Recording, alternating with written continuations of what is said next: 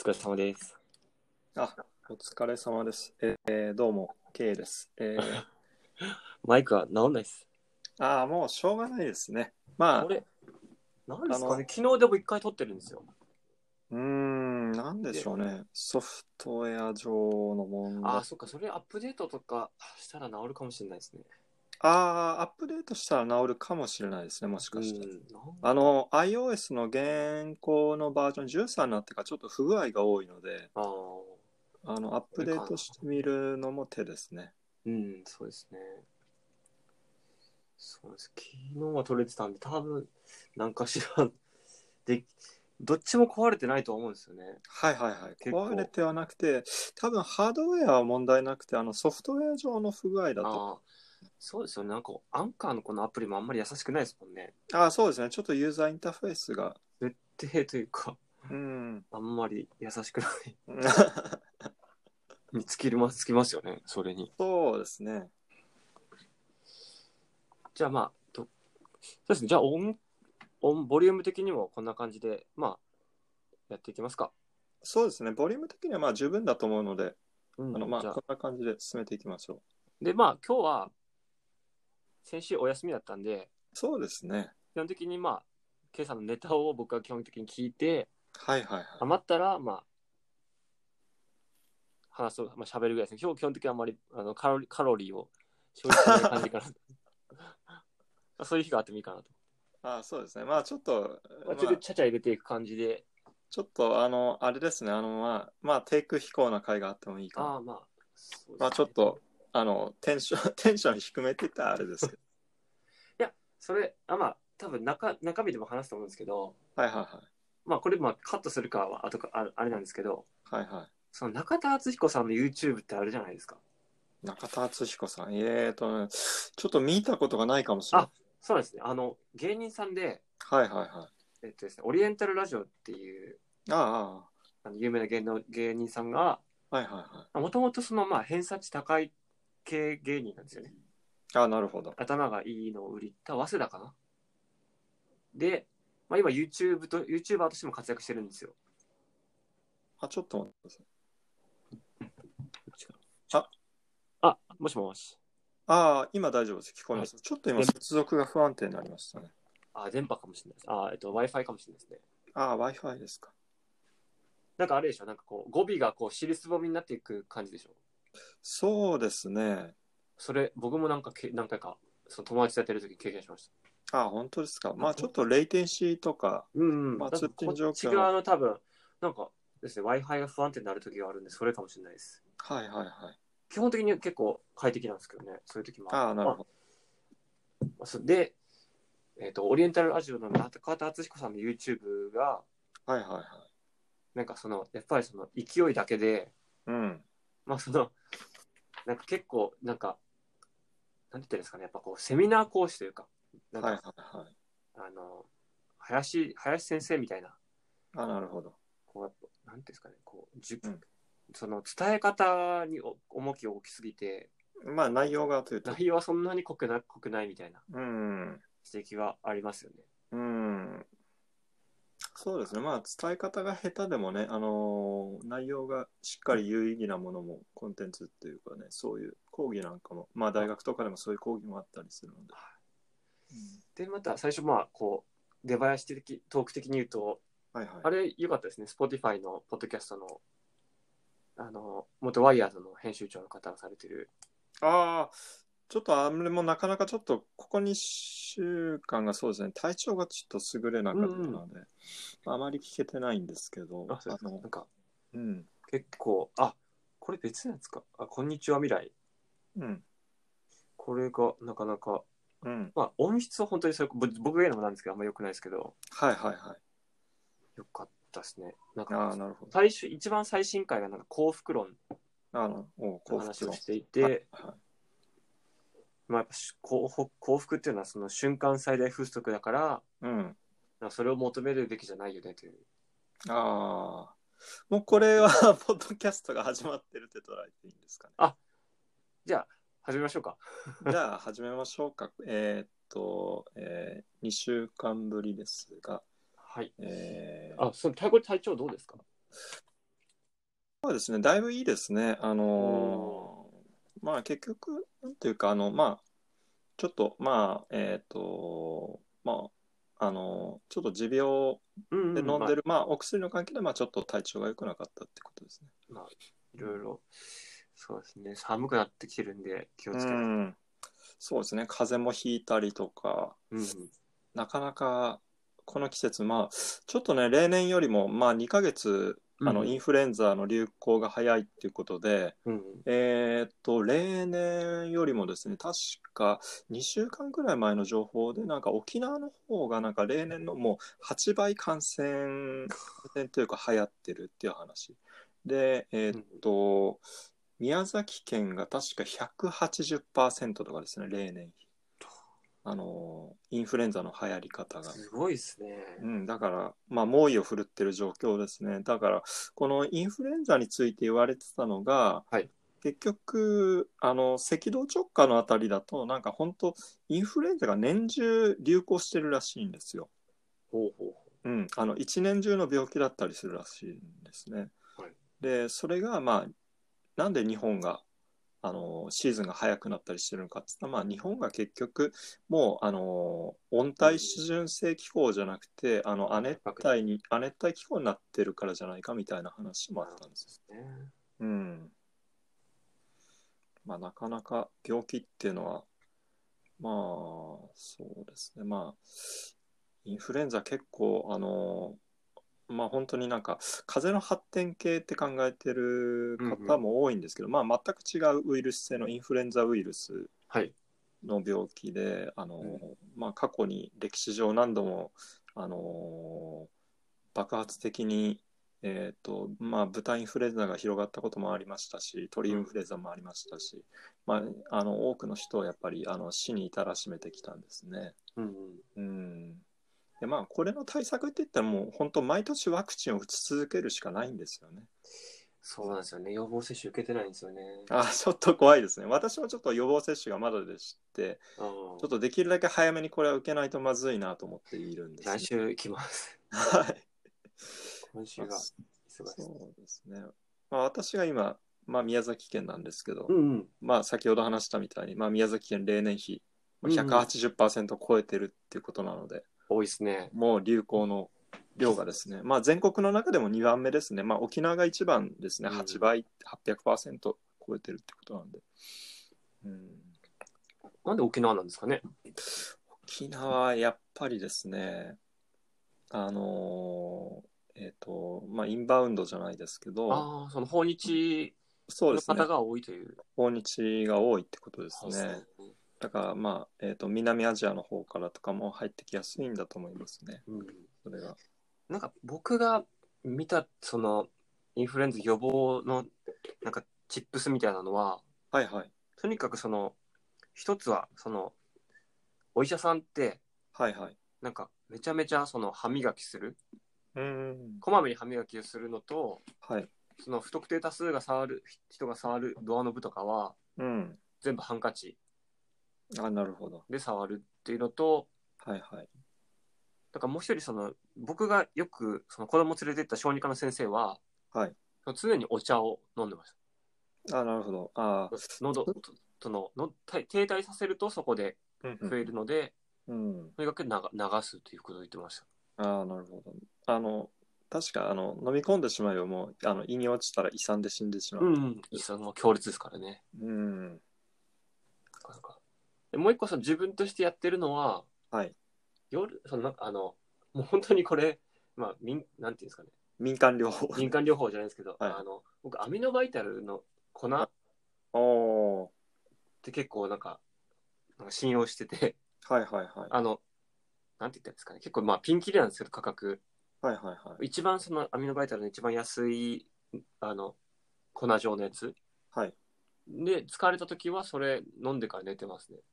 ああ、まあ、栄養状態を良くするっていうのは重要かもしれないですね。だから、うんあの、まあビタミン、ビタミン C の、まあ、ちょっとあのーこれも、まあ、医学的には、うんあの正しいとか間違ってるとか言われるんですけど、はい確かあの、えー、とビタミン C の摂取量が多い人は、えーと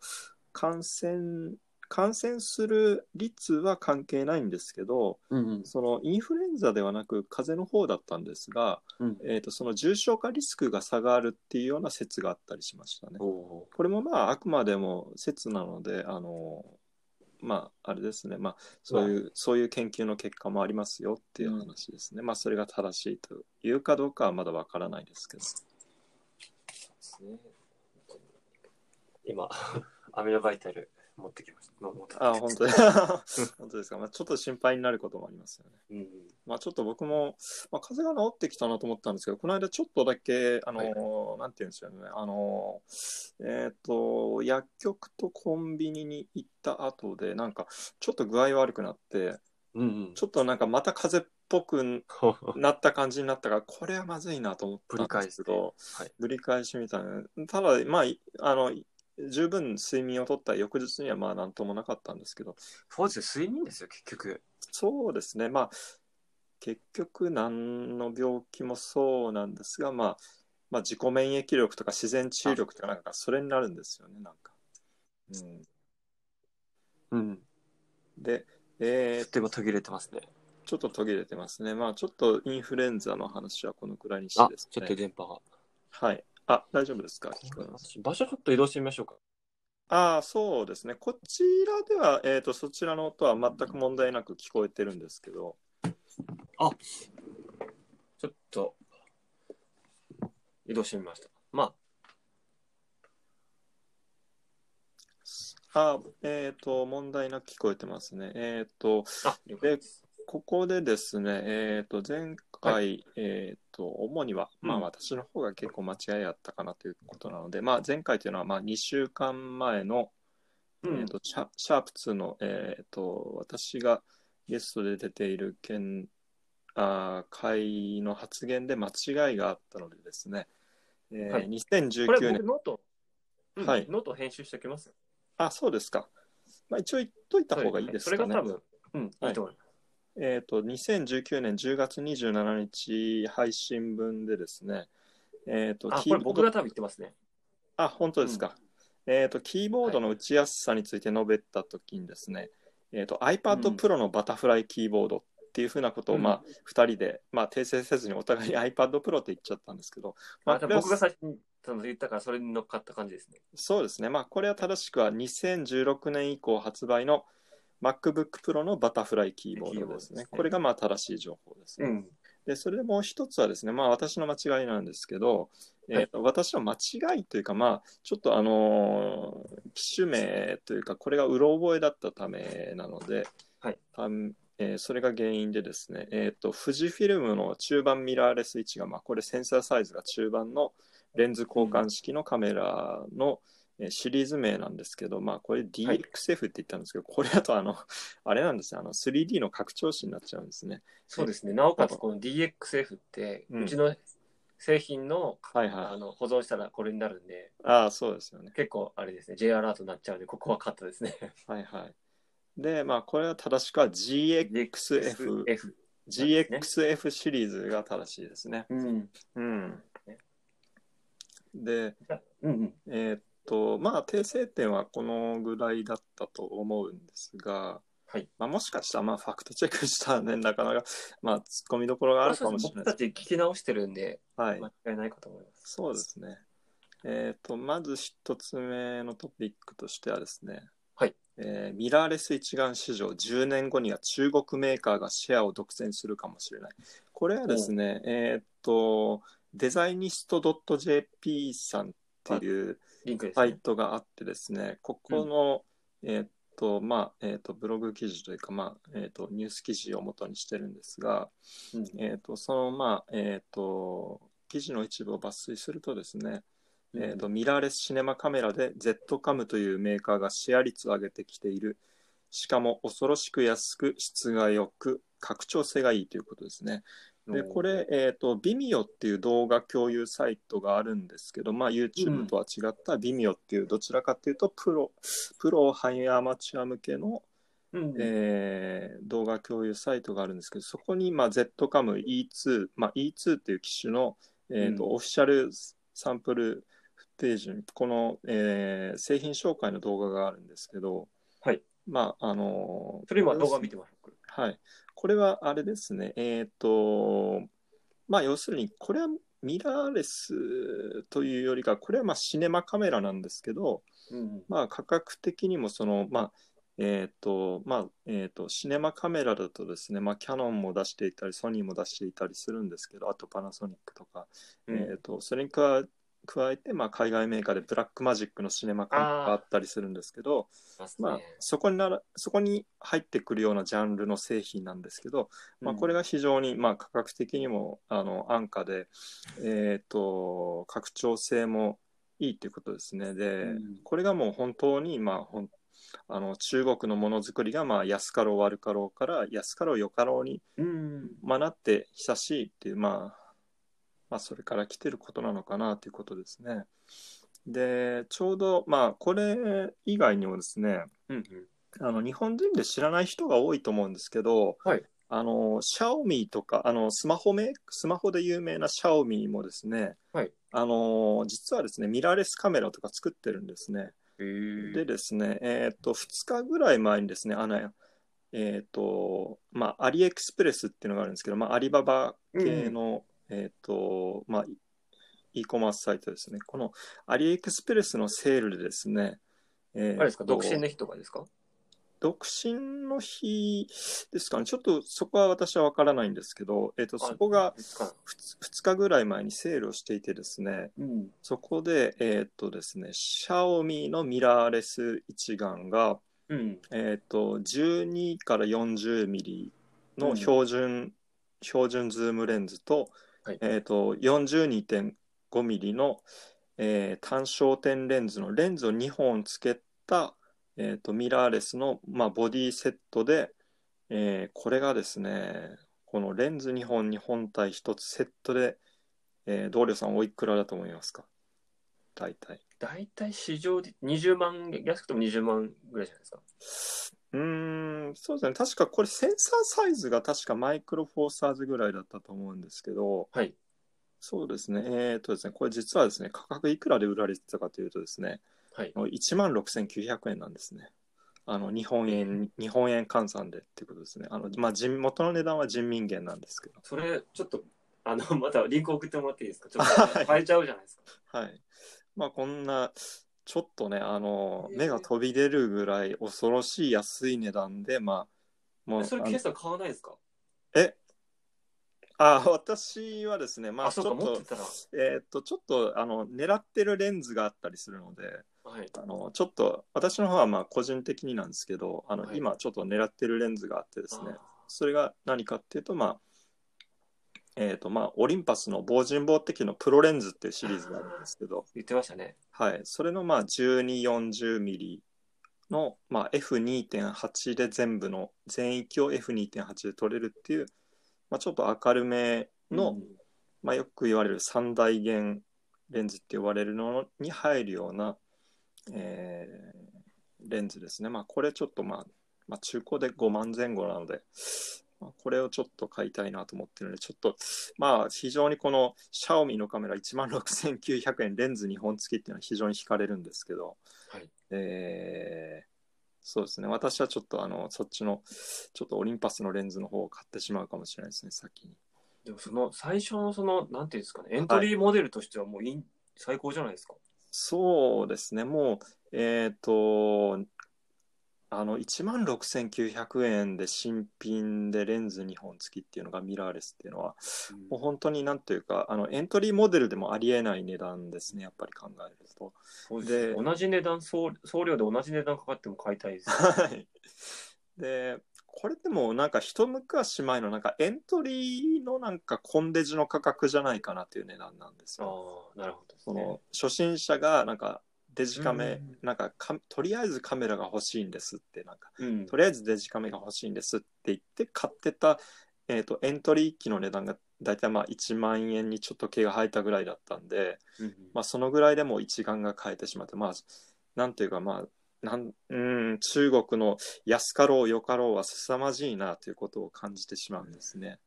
でちょっと夢ありますね。はい、夢を感じますね。で、これ、えっ、と、この基地の対まあ、紹介したこの ZCAME2 を紹介してたこの、えー、とゼデザイニストさん、えーうん10年後には中国メーカーがシェアを独占するかもしれないなんですけど、はいこれはですね10年かからない気がするんですね。うんっていうのもですね、なんかもうすでにあの Amazon とかでも少し、まあ、軽く検索してもらうとですね、はいえっ、と、まあ、あのセンサーだけじゃなくてですね、そのう CMOS とかですね、カメラに必要な部品としての、えっ、と、レンズの方もですね、ガラスを、まあ、職人的な技術でガラスを加工する、えーのでですね、あの、Amazon を検索するとですね、まあ、中国メーカーのサムヤンとかですね、サムヤン。サムヤンっていうメーカーがあるんですね。えーで、ここがですね、まあ、マニュアルフォーカスのレンズが多いんですけど、うんまあ、非常に、あのーまあ、魚眼レンズ的なものであるとか、あとはまあ単焦点で非常に、えー、と明るいレンズですね、F 値が低いレンズであるとか出したりとか、あとは、まあえー、と日本語だと、えー漢字で、えー、と中学校の中に、えーとはい漢数字の1で光学って書く、えー中国語で、えーゾンソンイーオプティクスっていう会社もあるんですね。うんで、そこのソンイーオプティクスの製品も結構 Amazon で売られていてですね。そうですね、今、今サムヤン見てるんですけど、キャノン、はい。キャノン EF 用ってなんか出てたりしますね。ああ、そうであすね。ポニそれー、がアルファ E 用とか、はあ、もうレンズだからそうか。つながるんですね。そうです、そうです。だから、えーと、レンズは要するに、えーと、マウントの規格が、まあ、えーキャノンの、えー、と EF 用であるとか、まあ、キャノンの一眼レフ用ですね、ミラーレスじゃなくて、EF っていうと。で、あああと、えーえーと E マウントだと、まあ、ソニーのミラーレス用になるんですね。うんえー、とその規格に規格に沿って再生、えー、と設計すれば、えー、とそれ用のレンズっていうのは作れてしまうので、うんえー、とそそうういっですよねた、形をはい作れば。はい、でそういったもうもう直接日本メーカーのマウントに取り付けられるレンズをもうこのサムヤンであるとかゾンイ工学とかは、えーまあ、結構尖ったですね、うんえー、と安価なレンズをですね、まあ、日本でもすでに販売しているんですね、まあ、こういう状況を見るとですねもう10年かからないんじゃないかなと思えてしまうところはあるんです。ね。だってもうそれこそ今、アマゾン見て思い出したけど思い出したんですけはいど、、はい、もうアンアンカーっていうメーカーはもう完全にはい、最初はまあ中国だろうと思ったんですけど、はい、はい、アはンい。カーは多分中国ですよね。アンカー、ちょっとそこはわからないですけどね、アンカーは、アンカーはちょっと中国企業かどうかはちょっと忘れたんですけど、だいぶこのうん、家電、家電というか、まあ、うなんんで、すかね、ガジェット系のその、はいなんですかね、その、関わる部パーツ、パーツというか、まあ、なんて言ったらいいでしょう。まああれ、バッテリー、モバイルバッテリーとか、そうです本ね当に。品質めちゃめちゃいいですもんね。安いし。ああそうですね、もう品質というか、なんかあのブランド自体の信頼性が非常に高いですよね、あのアンカーの製品っていうので、えっ、と、オーディオ機器のちょっとサブブランドの名前を忘れたんですけど、えっ、と、ワイヤレスイヤホンであるとかも、うんえっ、と、バードなんとかですね。はい、えっ、と、えーアンカーは結構販売してたりもしますよね。まあ、販売というか、まあ、そういう製品を開発して販売してるってことですねん。あとはまあ他には、えー、と USB Type-C の、えーとまあ、パワーデリバリー規格に対応した充電器であるとかそういったものも、まあ、なんというか、まあ、非常になんか勢いがあるというか、まあ、どんどん出してきているなというところですね。なんかそういうところで考えるとあの以前はなんかあの PC であるとかスマートフォンであるとかそういうのの資本周辺機器を日本人はどういったブランドから選んでいたかなと思うとですね、えっと以前はですね多分おそらくエレコムであるとかああ、そうですね。あとはですね、なんかサンファサプライの製品を日本人は多分チョイスしてたと思うんですよ。でそそううでいすねそういったメーカーがやっぱり日本ブランドだから、なんか信頼できるみたいな感じで多分買ってたところがあるんですけど、うん、もうそういう部分ってなんか結構もうなくなってきてるなというのはそあうでりすますね。ね。で、悲しいまあかそうですね、まあ、あとはな、まあ、エレコムとか、まあ、サンワサプライの、なんというか、まあ、内部が今どうなっているのかを知っている人から、まあ、ちょっと聞いた話だと、はいまあ、もうなんか、あの、あれなんですね、えっ、と、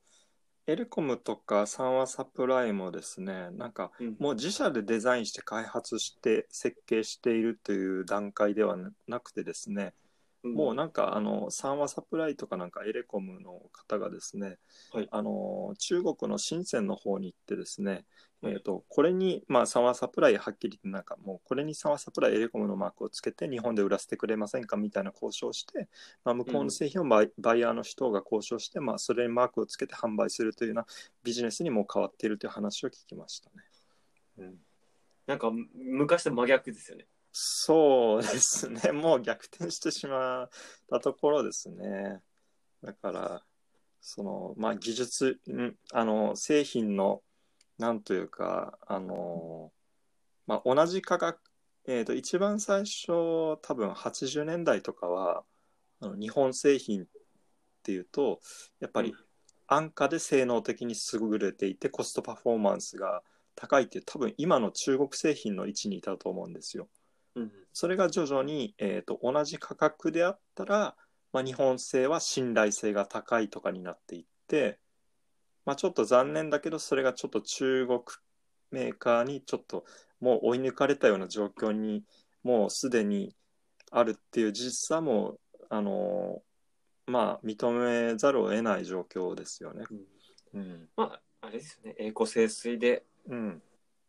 認めたくないけどはい認めていかないといけないって感じですね。そうですね。やっぱりなんかそういう部分でどうしても、なんというか、あの、うんまあちょっと、あの愛 愛国主義ではないですけど、やっぱりなんかその、なんていうか、まあ結構、あの、まあ差別主義的になってしまう人は、まあ、あの、なんというか、あの、まあ中国製品は絶対使わないぞっていう人もまあいたりするんですけど、うん、うんまあ、あの、お使いの製品をよくご覧になってくださいって言いたいところなんですね。うんあの、裏を見てもらえば、あの、多分、メイドインチャイナってほとんど書いてある と思うの、ものがいっぱい転がってると思うんですよね、家の中には。確かうん、だから、もうなんか、あの、その、絶対使わないぞは、もう無理なんですっていう話なんですね。うん。に。だからその自分の中で自分っていうかまあいろいろこうなんか記事とか読んで思うのははい。結局そういうもうなんていうんですかねトヨタもそうなんですけどはい。そういうものづくりで勝てないんではいはい。日本が輸出するのはもうこれからカルチャーしかないんですね。いや、そうです。うん。まあカルチャーというかまあはいそ。の外国の人からの日本のイメージって寿司とラーメンなんで今、あ、そうですね。寿司とラーメンだったりとか、あとはは日本って何の国って聞いたら返されるのが寿司とアニメの国とかなんでうすよ。んですそのまあ、うんアニメとまあ結構そのカオカオスというか東京の地下鉄とか、 はいはいはい。他にないに日本のトップあれあれらしいですよその地下鉄って地下鉄というか、駅の乗り降り、はい。世界のそのの駅の乗り降りするトップランキング3が日本が占めてるんですね。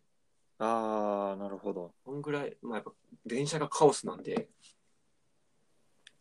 あのー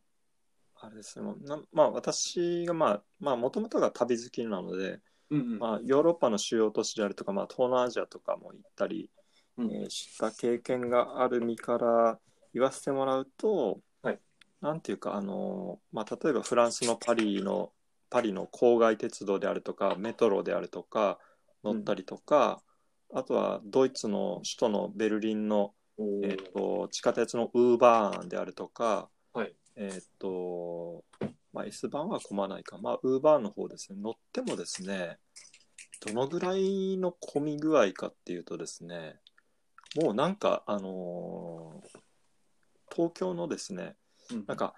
あもうほとんど電車に人が乗ってないっていう感覚ぐらいしか人乗ってないんですよ。あのーそうなんですね。あの、行ってみるとわかるんですけど、あの、で、なんかですね、あとはですね、あの、えっと、これは多分、まあ、東京の満員電車って結構殺人的じゃないですか。えっと、人がすし詰めにされて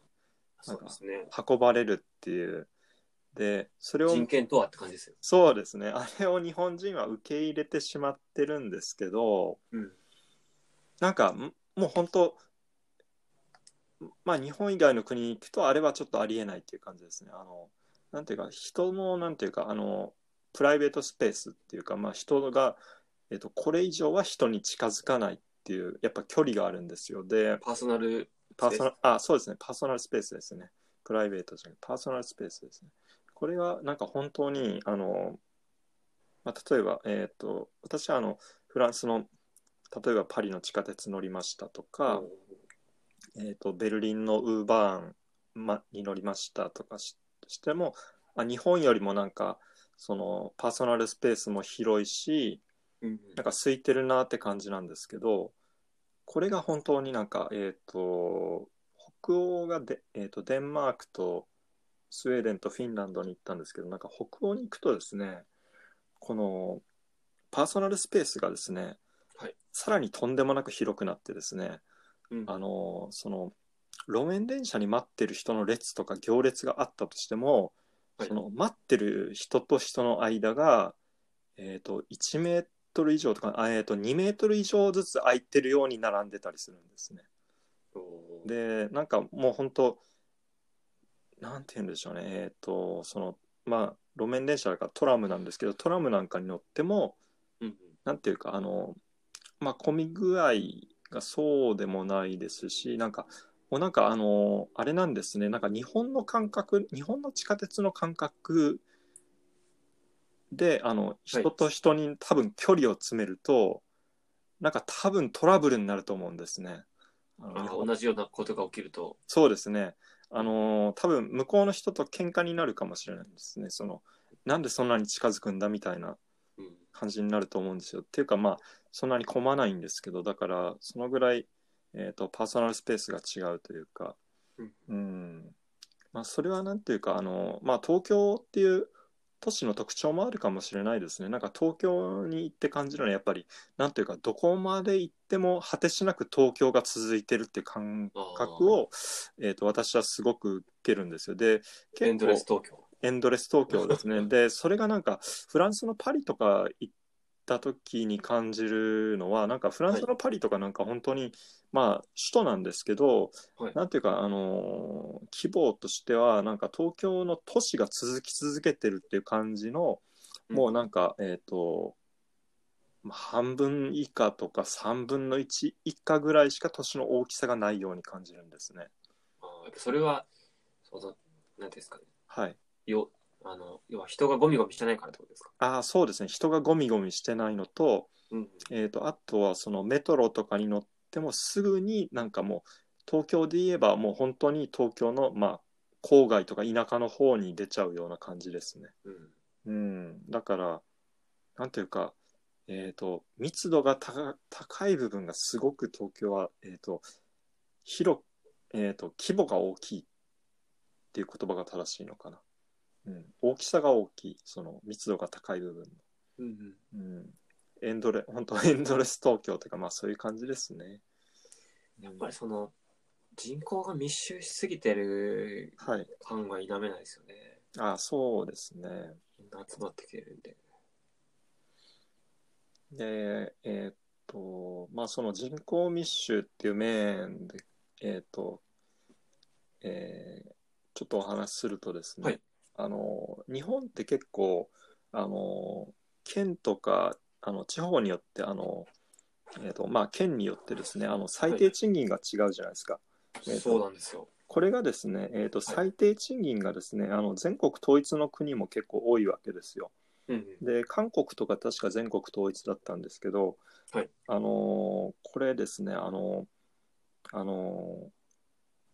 最低賃金をですね、あの最低賃金がどういう影響を与えるかっていう話をするとですね、うん最低賃金を全国統一にしないとですね、あの最低賃金が少ない県っていうのは限りなく人が流出し続けるっていうのはもうこれは現実としてあるんですね。で最低賃金が高い県がひもうひたすら人口を集め続けるっていうことになっちゃうんですね。うんうんでそれがまあ結局なんか日本のこういう構図を生んでる、えーっと原因にもなってるのかなっていうかそのなんていうか今後日本の経済を、えーっと良くしようと思うんだったらその地域ごとに最低賃金を高くしたり低くしたりしてる合理性があまりないっていう話なんですね。うんうんうん、これはまあ構造上もうあのかん、えー、と絶対的にもう最低賃金が低い県からはもう人口がひたすら流出し続けるっていう負の連鎖が続いてうん最低賃金が高い県には人口が集まり続けるっていうのはもうこれは絶対になくならないのでまあえーっとまあすえーっとあれですねえーっとちょっと、えー最低賃金を決めてる機関の、えー政府機関の名前は忘れたんですけどそれはでもその県ごとにそのうんやっぱいるからじゃないですか議員さん県議員みたいなのがいて、ねあんまりそこ高すぎると工場とかから人が出ていっちゃうからあと人その安く雇えないんではいはいはいそこにロビー活動してるとかなんですかねえーっとですね、この最低賃金っていうの自体はですね、あのその県にあるですね、はいあの企業、中小企業も含めてですね、うんうんえーっと全金企業の生産性を、えーっと数値数字で全部出して、うんうんえーっとそれをもとに実は決めてるんですね。あそういうちゃんと確固たるはい、あれが基準があるんですねはい、基準があるんですね。確かにそうですよね細かいですもんね金額、はいだから実はですね、えーっと、えーっとですね、あのー京都と滋賀県って2つ並んでるじゃないですか。並んでますで、そうするとですね、実はですね、あのーえーっと、京都と滋賀県を比較するとですね、滋賀県の方が時給が低いんですよ。でうん、それはなんでかっていうとですね、その労働生産性の労働生産性じゃなくてその、えー、と企業の、えー、と生産性の平均を出したときに、はいあの京都の方がですね任天堂であるとかあの世界を代表するような企業があるせいでうんうんそこがですね他の中小があの生産性がすごく低いのに、うんあの生産性の平均値を引っ張り上げていてですね、あの滋賀県の方が優秀な生産性の高いき企業が大量にあるんですよ。なのに平均値だと京都の方が高いので京都の方がちょっとあの時給が高くなっているっていうちょっとおかしな状況もあったりするんですね。だからそのなんか算出の方法っていうのはやっぱりなかなか難しいなっていうところなんですね。うん、それはちょっと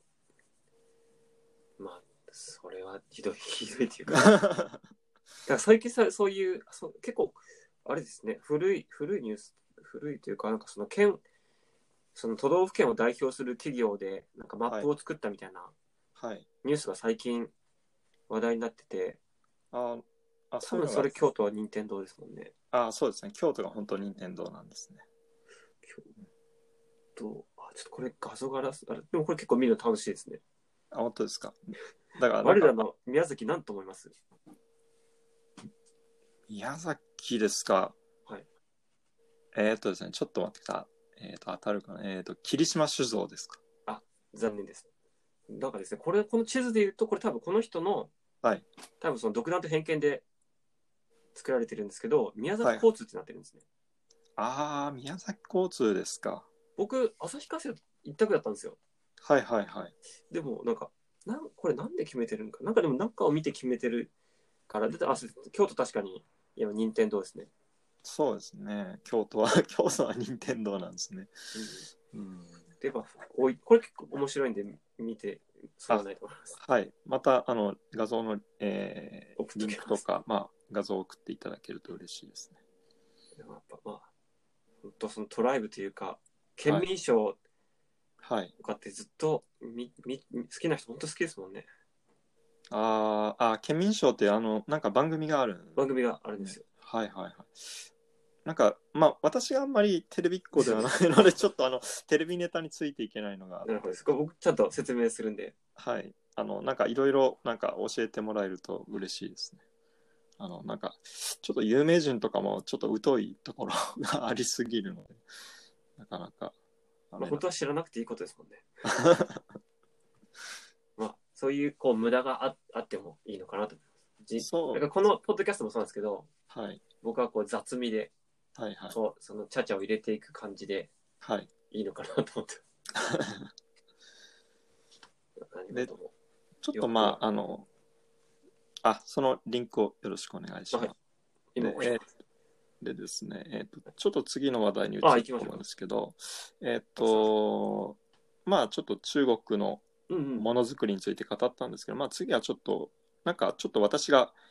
なんか引っかかったというか、なんか今とリンクするちょっとキーワードとして、うんうんえっ、と、権威主義的ポピュリズムっていう言葉ですね。これが結局、ポピュリズムって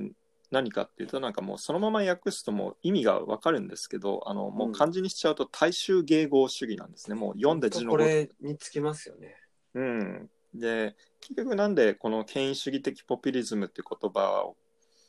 を、まあ、トピックに選んだかというとですね、あのーちょっとあまあ私がネットフリックスに入ってるので、はいそれでえあロバート・ライシュさんという方がいてですねはい。この方が、えー、とクリントン政権下の労働長官なんですけど、おえー、とロバート・ライシュさんが2016年かな、えー、と確か資本主義の、えー、とこの本を元にした、えー、と2017年作品として、えー、とネットフリックスにロバート・ライシュ資本主義の救済っていうドキュメンタリーがあったんですが、はい。えー、とこの中の言葉でですね、えー、とちょっとメモしメモ書きとしてあーこれは、今のこういう状況を指すんじゃないかと思って書き出したのがですね、はいえーどういう言葉かというとですね、まあえー大衆は怒りや不満経済的な不安を抱える時権威主義的ポピュリズムに傾きやすい彼らが求めるのは全てを解決する強いものしかしその性格は反民主主義的で敵を攻撃して支持を増やすっていうことなんですね。うんうんでこれなんでメモ書きしたかっていうとですね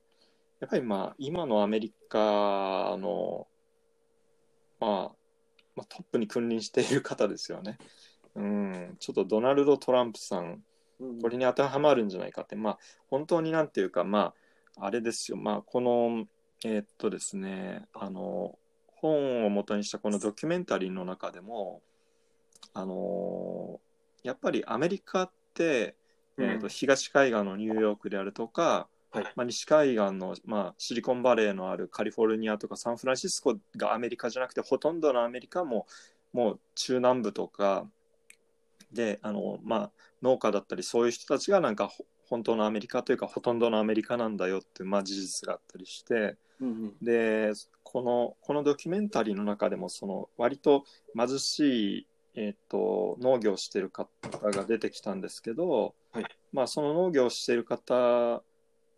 語ってるのは、まあえっとまあ、農業自体は機械化されてるんですけどやっぱりなんかか結構過酷過酷な労働なんですね、まあ、365日、まあ、作物を見ないといけないしで、うんそういう労働をして得られる賃金っていうのが賃金というか収入というのがですねまあ、日本円で例えば、まあえー、と3200万円ぐらい売り上げがあったとしても、はい結局なんか経費で3000万円ぐらいなくなるんですね。うんで結局なんか1世帯で家族で年収が200万とかなんかそういう状況にあったりして、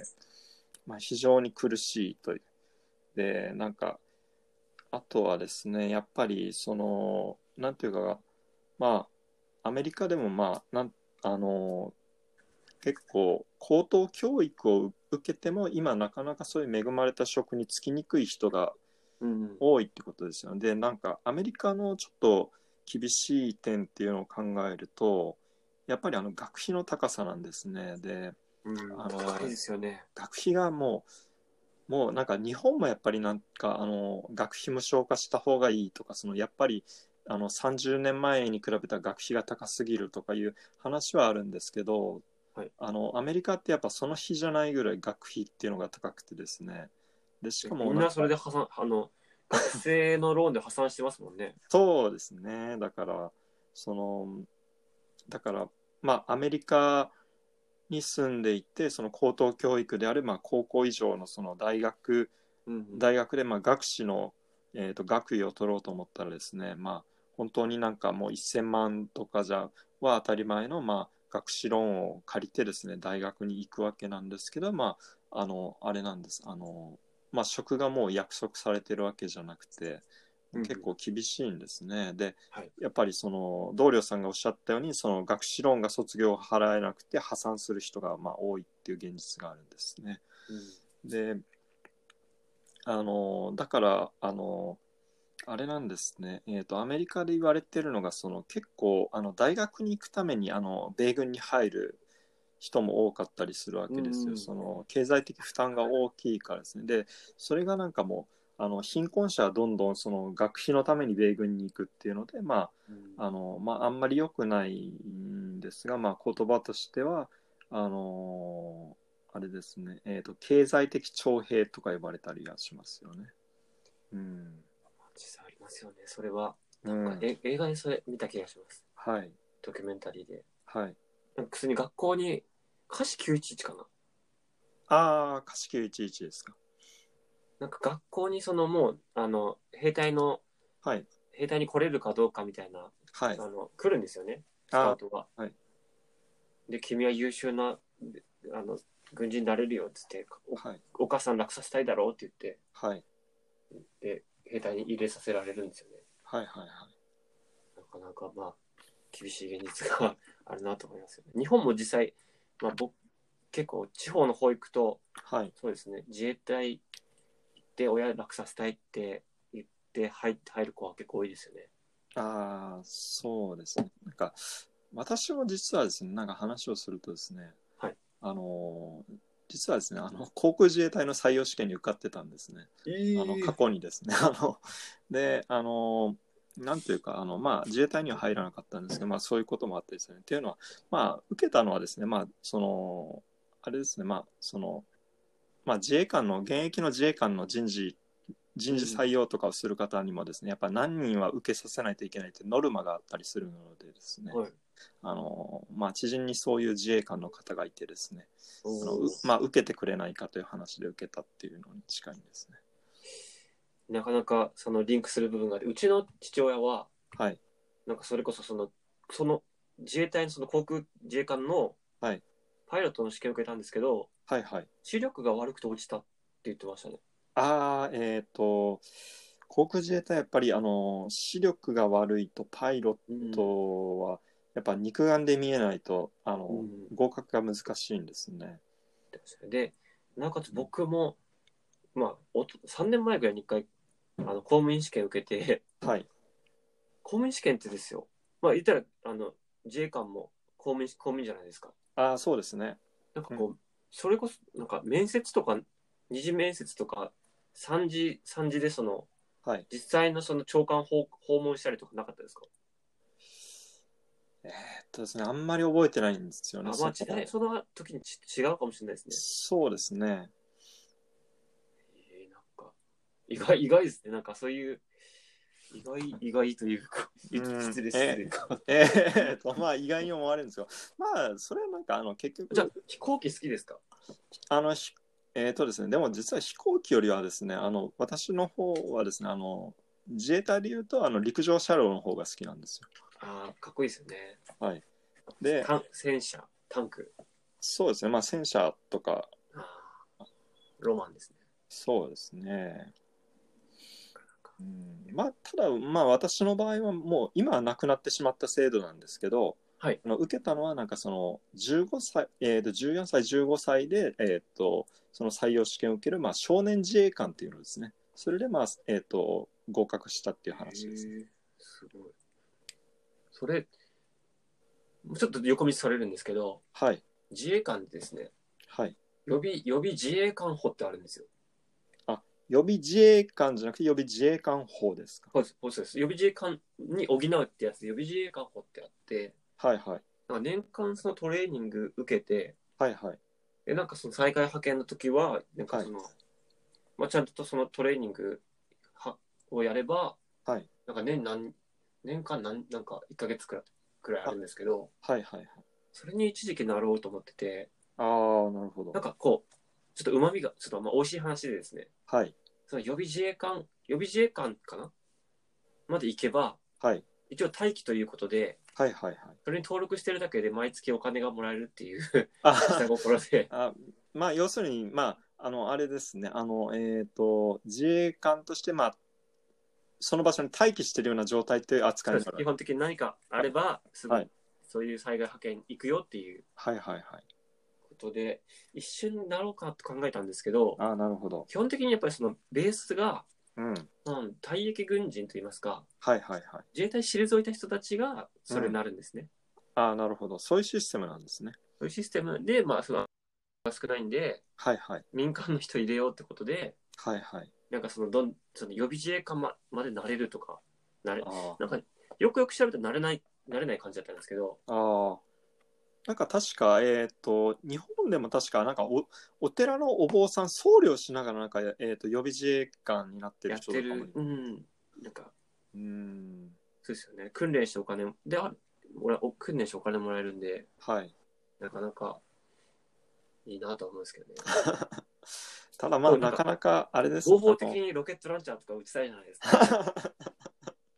日本、そのみんなわざわざ海外行ってやるじゃないですか。あのあそうですね。まあ、お金を払って、まうあ、んあの、例えば、あの、まあ、ハンドガンの射撃とかでも全部お金払ってやりますね。なんかその、あの、エンターテインメントとしてですよ。やっぱそのちょっと打って打ってみたいなっていうのはあるじゃない ですか。それで憧れた感はあります。うんまあでもその訓練は大変そうですけどね。まあそうですね、あの、まあ自衛隊っていう言い方をしてても、やっぱり、まあ海外から見アーたミーですからね。まあアーミーで、で、やっぱり訓練は過酷ですよね。うん。うん。で、うん、まあなかなか大変で、なんていうか、まあ自分も入ってたらなんか大変だったんじゃないかと思ったりしますね。まあは入らなかったですけど、うん。そういう面もあるかもしれないですね。で、このまあちょっともも本題に戻ると、はい、大衆迎合主義じゃないですか。はい、大衆迎合主義ですね。まあこれ言ったらまあ日本もあれですよね。小泉さんとかり、その、小泉さんがまずあって、はいはいはい。まあ今言った田中角栄をこうすごい皆さんこう称賛するじゃないですか。ああ、なるほこういうもはういカリスマに、あカリスマが解決してくれるっていうど。うんのが好きなんですよね、ストーリーとして。あーストーリーとしても、あれですね、もう一つのショーみたいな感じですうよ。ん。まあ、小泉さん本当にショーでしたね。うん。まあ、なんかね。結構、はひいど。い。まあ、本当に、と小泉政権、もう一回ちゃんと、いかに、ど今、どうなってるかって確認、その、なんていうんですか、検証すべきだと思いますけどね。そうですね、あまあの。時まいた種がどれだけ今、うん悪い風に開いてるかっていうことをうん。やるやるべきと思いますけどね。まあ、ちょっとメディアでもなんかそういった、なんていうか、まあ、記事、記事というか、まあ、そういうトピックで、例えばテレビショーが行われたりとか、うん。あの、まあ、今、小泉政権下の、えーっと、政策を検証するとか、なんかそういうのがなかなかできないというか、あの、行われてないという現状はありますよね。というか論文とか書いそのそれこそ法学部とか、はい。論文書いてる人いるいるいるかもしれないですけどねそうで経すね。済学部とかはいはいはい。そういうのちょっと読みたいですね個人的にうん。どういう評価をはい。得るのかそういうことのために多分経済学者っているわけじゃないですか、うん。は過い去のこうそういうはい間違ってた道を歩んだんで、はいじ。ゃあこうこうしようかみたいなそうですね。なかなかうまくこうはい。効果してん機能してないかもしれないですうん。でもう一個ははい。大衆迎合主義というかまあトランプさん、はいはい。うん、あこれあ別にこれはトランプのことじゃないんですねクリントン政権下のこの、えー、とロバート・ライシュさん自体は、えー、とクリントン政権下の、えー、と労働長官なんだった人なんですけど、うん、まあ、あの2016年かな、えーと「資本主義の救済」って本を出したんですね、まあ、それに関するドキュメンタリーが2017年に出た時にですねまあ、やっぱりこのドキュメンタリー番組のの中でもですねあのまあえっ、とヒラリーさんとですねあうのんトランプさんがやっぱ出てくるんですね、その直接のインタビューはないんですけどその人物として取り、ばえー、とこの、えー、とドキュメンタリー作品のです中でですねやっぱ取り上げて出てくるのででその,、その低所得の農家の方もですね、はい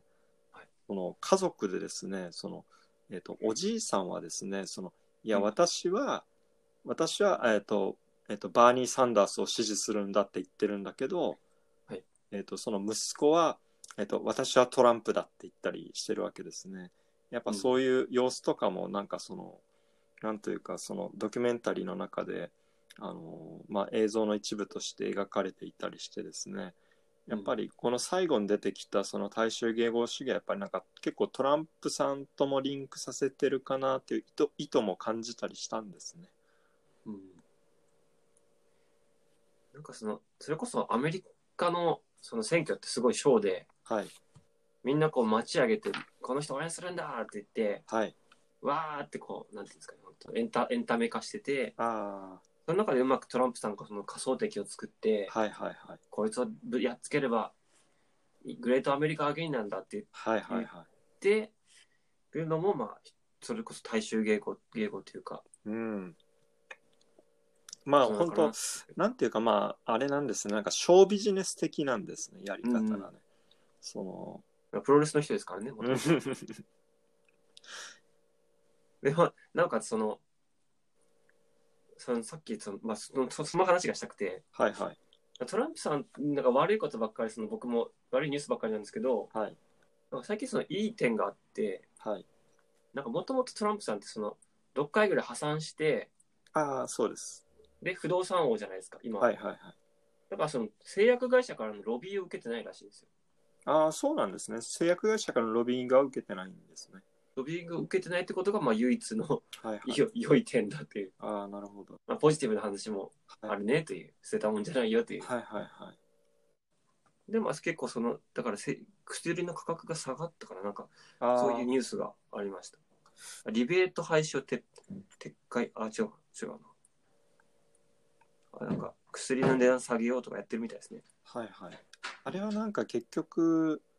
なんていうか、あの、薬の価格がある程度確かた、あの、法律的に確か制限されてたのがあったはずなんですけど、うん。あの、製薬会社とかのロビーイングが激しくてですね、はいそ。れが壊されても自由に価格を釣り上げられるようになって、今のアメリカの薬価があるっていう現実があるみたいなのですねうん。でその時にもうあのーまあ、ダークマネーって言葉があるんですけどだからね。あの意味はですねあの差出人不明の政治献献金なんですねそああのー、そのなるほど。薬価がその自由に決められるようになる法案が確か通るか通通る直前の時期にですねそのダークマネーがものすごい量になったんですねうん。だから政治家に対する献金ですね、うんええあ、それじゃあ、あれ、あれですか。はいその、ぼなんていうんですかね、募金みたいなことにできるってことですか。あそうですねだから献金をまああのまあ差出そ人の、は誰も差出人不明で、不明なんだけどまあ献金が入ってる、こううんで、なんか変な、こう、無言電話とか来るんでしょうね。うん非非通知で。まあ、取らないか、そのまま。うんなんか手紙が入って、はいお金お金届きましたかうん、まあまあ確か前になんかど同僚さんが、まあ、アメリカのロビーロビー活動はすごいっていう話をされてたんですけどみたいな。あのまあそれは結局なんかあのアメリカの元議員だった人の50%が確かあのロビーストになってるんですよあのはい。現。状としてコネで、ココネでを利用してコネクション。で、うん、はそういう現実があるんですね。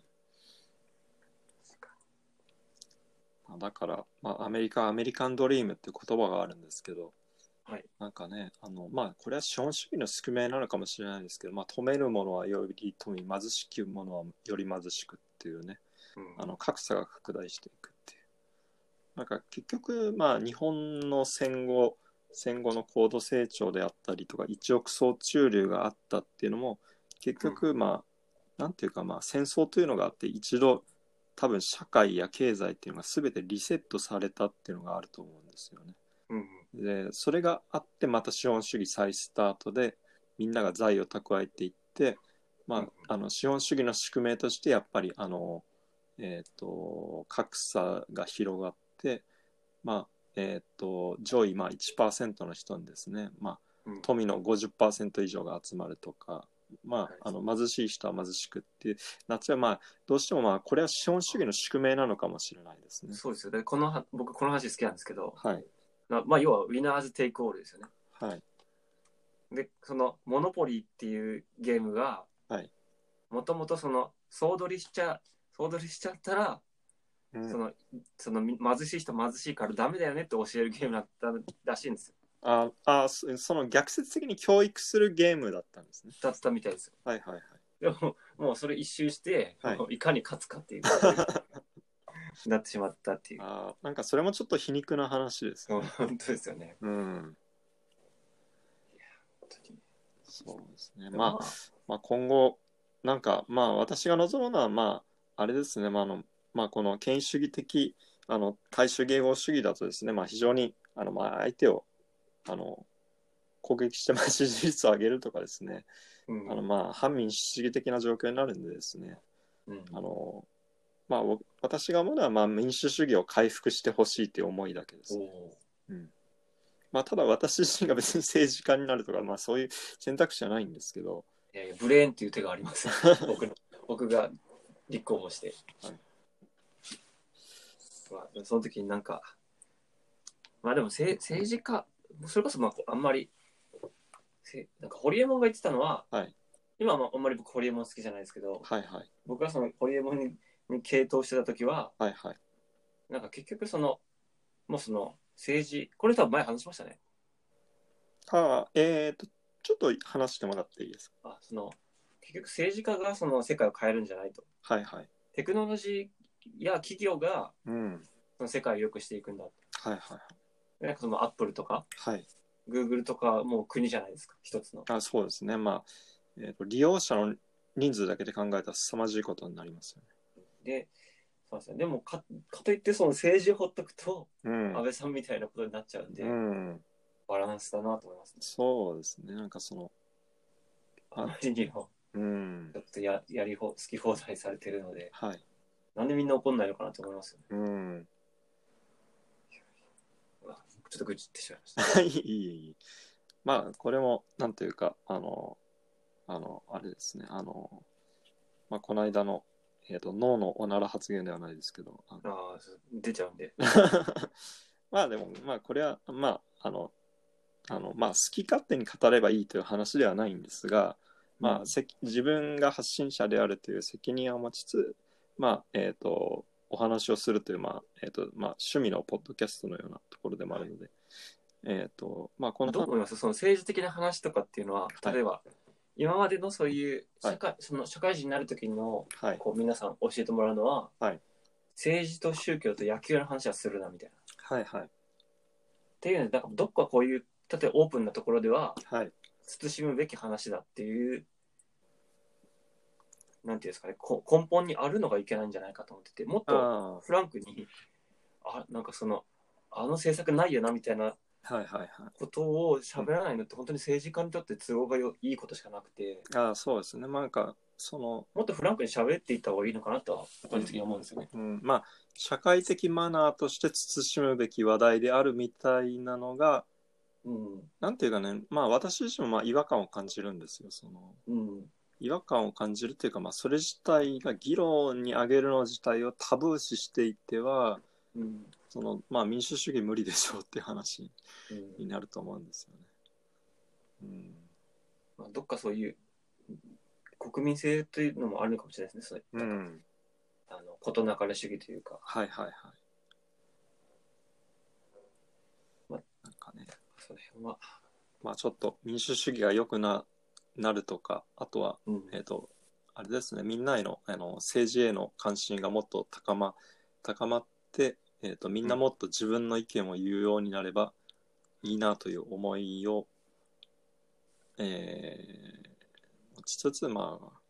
この話題の終わりとしましょうかね。そうですね。まだ僕いくらでもこれ喋り続けちゃう。 今ちょっとグレタちゃんの話をしようと思いました。ああ、グレタちゃん。まあそれはちょっともう本当に長くなっちゃうんで次に行きましょう。はい。で、えっと、次の話題がですね、えっと、週末、はいネットフリ配信をやめて人生を取り戻す方法。はい。これがですね、えっ、と、はいこのタイトルのままだと、えっ、と、ギズモードのき、えっ、と、リンク2019年の、えっ、と、11月の、あれですね、えっ、と、これ、あの、面白いのが UR が、えっ、と、デトックスハイフンフリックスっていう、あれなんですね、URL になってるのが面白いんですけど、これ、あれですね、コピペしないと気づかないですよね。うん、コピーしないと気づかないところなんですよけど、このままだと読まないですもんね、基本的に。うん。だから、あれなんですね。なんかまあ、ネットフリックス確かにあの、まあ、まあ、翻ね訳ですよね。翻訳ですね。だ US の。はい。で、これに書かれていることはですね、結局、まあ、あの、まあ、サラリーマンとか仕事をしている人がですね、あの、まあ、ウィークデーは、まあ、週5日とか、まあ、仕事してるわけですよ。で、まあ、夜も忙しくて、まあ、早く寝ちゃったりするわけですよ。で、はいそうすると、まあ、結局、週末家にこもって、あの、まあ、やっぱり、あの、まあ、日本円だと880円ですか、一番安いプランだと、えっ、と、SD 画質で。もうちょっと高かったですかね。ネットフリックスですかネットフリックスです。ネットフリックスは最安でそうです。900円ぐらいです。僕があ前使あ、っ最安で900円ぐらいですかね。はいえっ、と、で、もう、その会員になってるとですね、あの、多分ネットフリックスあるあるだと、かネットフリックス会員あるあるだと思うんですけど、はいその、あれなんですね、あの、月900円を払っていると、はいなんか、見なければ損だという多分心理もあー働くと思う。それなんですよね。なんか、うん僕も今、正直あんま見るコンテンツなくて、はいはいはい。止めてるんですよね。ああ、なるほど。で、まあ、どうしても基本的にまあ奥さんに、はい。ちょっと、あの、あのあまりにもその月課金してるやつが多い から、ちょっと一回せ、一回止めてみないって言われて、ああ、なるほど。確かにそうだなと思って、まあ、でなんかそれこそ、まあ、見たいのがある時だけカード買ってはいはいはい。見ればいいのかなと思ってます。ああ、えっ、と、ありますね。えっ、と、コンビニだったらそうです、コンビニで売ってるので、コンビニだったら確か、セブンイレブンは売ってないけど、ファミリーマート、ローソンは確か、そういうのなんですね。えっ、と、ネットフリックスのプリペイドのカードで売ってますね。あれ確か、あれで行動で、はいはい。確あかれ、で見ればいいやと思って。はいはい。あれは確か私もどういうものかっていうのを調べたんですけど、はいあの、あれ、確か、えっ、と、えっ、と、3000円からありましたっけ ?2000 円でしたっけ確か2000円からあ、多分そうですね。3000円と5000円だった気がするですね。ああ、で、確か、えっ、と、カードを利用すると、うん。その例えば、えっとまあ、初めての人は1ヶ月目は無料なんですけどうん、そのあれなんですねあのカードのシステムだとその 2,、えっと2ヶ月3ヶ月とかで使い切ると、まあ、例えば残りが400円とかになると、えっうんとその400円を今のプランで日割りした日数だけ見られるようになってその残額を消費して終わるらしいですね。おおうん、という結構細かいですね。はい、というシステムになってるらしいですね。うん。まあ、月課金とかも結構考えてしまいますね。そのやっぱり、私はもともと、えっ、と、まあ、デザイン畑の人間だったので、うんうんその、まあ、あえっ、と、まあ、昔はですね、その、えっ、と、Adobe のアプリケーションとかだと、えっ、と、例えば、えっ、と、クリエイティブクラウド以前だと、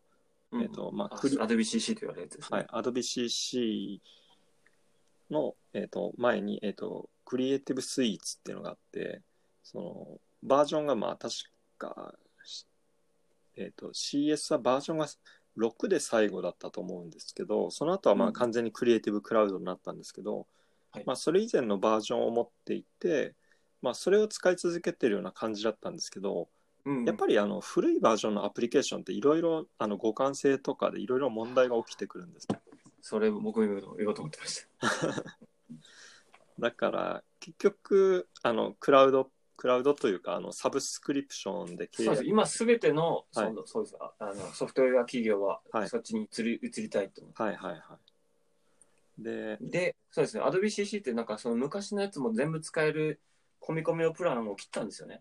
ああそうなんですね。そのちょその前の前のソフトでソフト使い続けたいって人いるじゃないですか。はいはいはい。それができるっていう振り込みでそのサブスクリプションを始めたんですけど、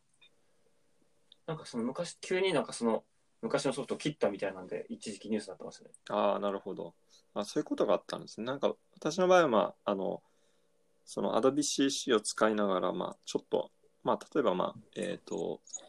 なんかイベントのポスターとか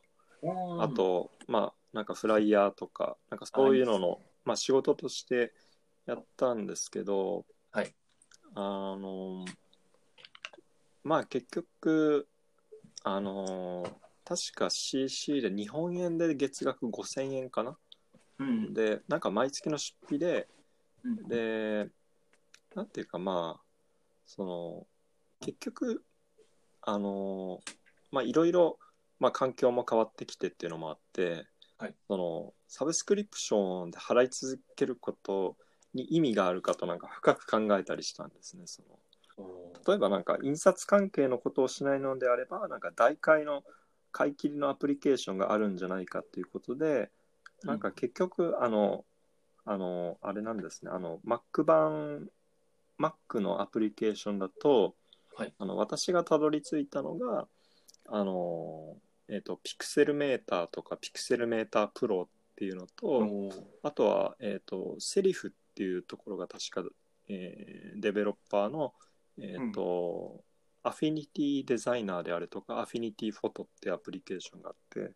はいえっ、と、それが非常に安価でですね、えっ、と、確か、まあ、全部、えっ、と、買い切りで、まあ、えっ、と、すまあ、3000円前後だったり、なんか5000円以下だったりとかして、うんえっ、と、だけど、えっ、と、なんかマシンラーニングを活用してたりとか、で、いろいろ自動化もできてたりする、あのーなんか非常に優れたアプリケーションなんですね。だから、結局、まあ、なんかその、まあ自分のやる、あのーなんていうかその、まあ自分が、その、使う用途用途として、まあ、用途とアしてドビじゃなくてもいいかってなって。選択そうですね選択肢でもまあいろいろ環境も変わってきてそのまああのー最終的なアウトプットが印刷っていうこともなくなってきたのでということでうんなんか、あのアドビとはなんか手を切ったような形になってなんかもうだ脱アドビみたいな感じになったんですうね。んうん、だからなんかあの脱アドビしてるのでなんかちょっとあの多分アクロバットとかもあったら便利だと思うんですけどうん。やっぱりなんか使わなかったりするんですねそのあーまあ、同じメーカーですもんね。そうですね選択肢としてなんかそのアドビ以外でなんか全部済ませる方法はないかみたいな感じですねだからなんかサブスクリプションはやっぱ結構難しい問題はありますねそのまあでもそういう、なんていうんですかね、コンペティションは必要ですよね。はいちゃんとその競合していくかいはらい伸びていくみたいな。そうですねやっぱりどこか一個が独占独占になった状況というのは何でもそうなんですけど一番怖いと思うんですよそうですよね。そのあの特に自由競争っていう中だともうんう自由競争の中で独占が起きてしまうとそこがもうあの全て主導権を握ってしまってですねライバルがいない状況の中であの価格を釣り上げられ続けるわけですよねうん基本的には。そうですよねだからまあ、あの、まあ、マイクロソフト製品もまあ、オフィスは絶対的なんですけど、うんまあ、それ以外の選択肢としてなんか、まあ、アップルが例えばなんか、Pages、Numbers、えー、おーキーノートって出してたりとか、ありあますね。と、プラス、えっ、と、他にも、えっ、と、まあ、キングソフトがオフィスを作っていたり、うんえーあとは、えーオープンオフィスがあったり、えーうんえーリブ、えーまあ、スプレッドシートですよね。そうですね、スプレッドシートですね。うん、まあ他の大会の選択肢がたくさんあることで、うんなんというか、あの、価格が適正に保たれるっていうのがあるということで、まあそういうオルタナティブな選択肢がたくさんあるっていうのはいいことかなとは思いますね。そうですね。うん。まあちょっと何の話をしてるんだっけっていうところなんですけど、あなんか、だんだん、あの、あれですね、ネットフリじゃなくて、まあサブスクリプシあこョン。結局、その週末ネットフリ、これば僕まだあの記事読んでないんですけど、あ、はいはい。ネットフリで、その制限、あのコントロールできてますネットフリックスはまあ、あの、コントロールできてますね。あーあの、どっちかっていうと、ななんかあの、あんまり見てないかなっていう状況に今なっていて、うん、あんまり見てないかなというか、はいあの、まあちょっとやることがいろいろあったりすると、あの、なんていうか、あの、見る時間を確保できないというか、うん、その、あれなんですね。あとはなんか、あの、私はなんか読書は延々続けることができるんですけど、おおすごい。あのーなんかす多分なんていうか私のパーソナリティの問題だと思うんですけど、はいあのーなんか映像作品を見てるとですね、はいなんか結構ですね途中でですねなんかあのあの集中力が切れるんですね。はいで見続けることができなくてなんか30分とかの作品でもなんか途中で何回も止めて休憩挟んだりししてしまう癖があってですね、えなんかあまり見続けることができないということがあったり、まあ、退屈せず確かに見れる作品もあるんですけど、まあ、なんていうか、退屈してるのとは違いますね。ちょっと、あの、没入感できないということなんですかね。そうですね。なんか他になんか、あの、なんか、あの、アイデアを考え始めたりとかするんですああ、で、変わなんか、その、りますね、それ。はい。だから、なんか意識が他のところに行っちゃって、その動画から離れたところに行くせいでもう集中できないから見続けられないみたいになることがあって、はいだから、なんていうか性格がネットフリックス向きではないのかなと思うこともありますね。そのだからその、結構その一晩でドラマを全て連続で見つなんか一気見したっていう話とか聞くとなんかすごいなってビ思ンいジウォッチングって一時期流行りましたね。はい。だからもうすごいなと思っちゃうわけですよ。その、私には無理だなと思って。うん。そうで、まあ、そうですね。見ちゃう人の方が今は多分問題になってると思いますよ。うん。どっちかっていうと、その、はいはいで。も、え、それこそ見させようとしてる、その、次へ次へというものなんで、はいはい。なるべくなら、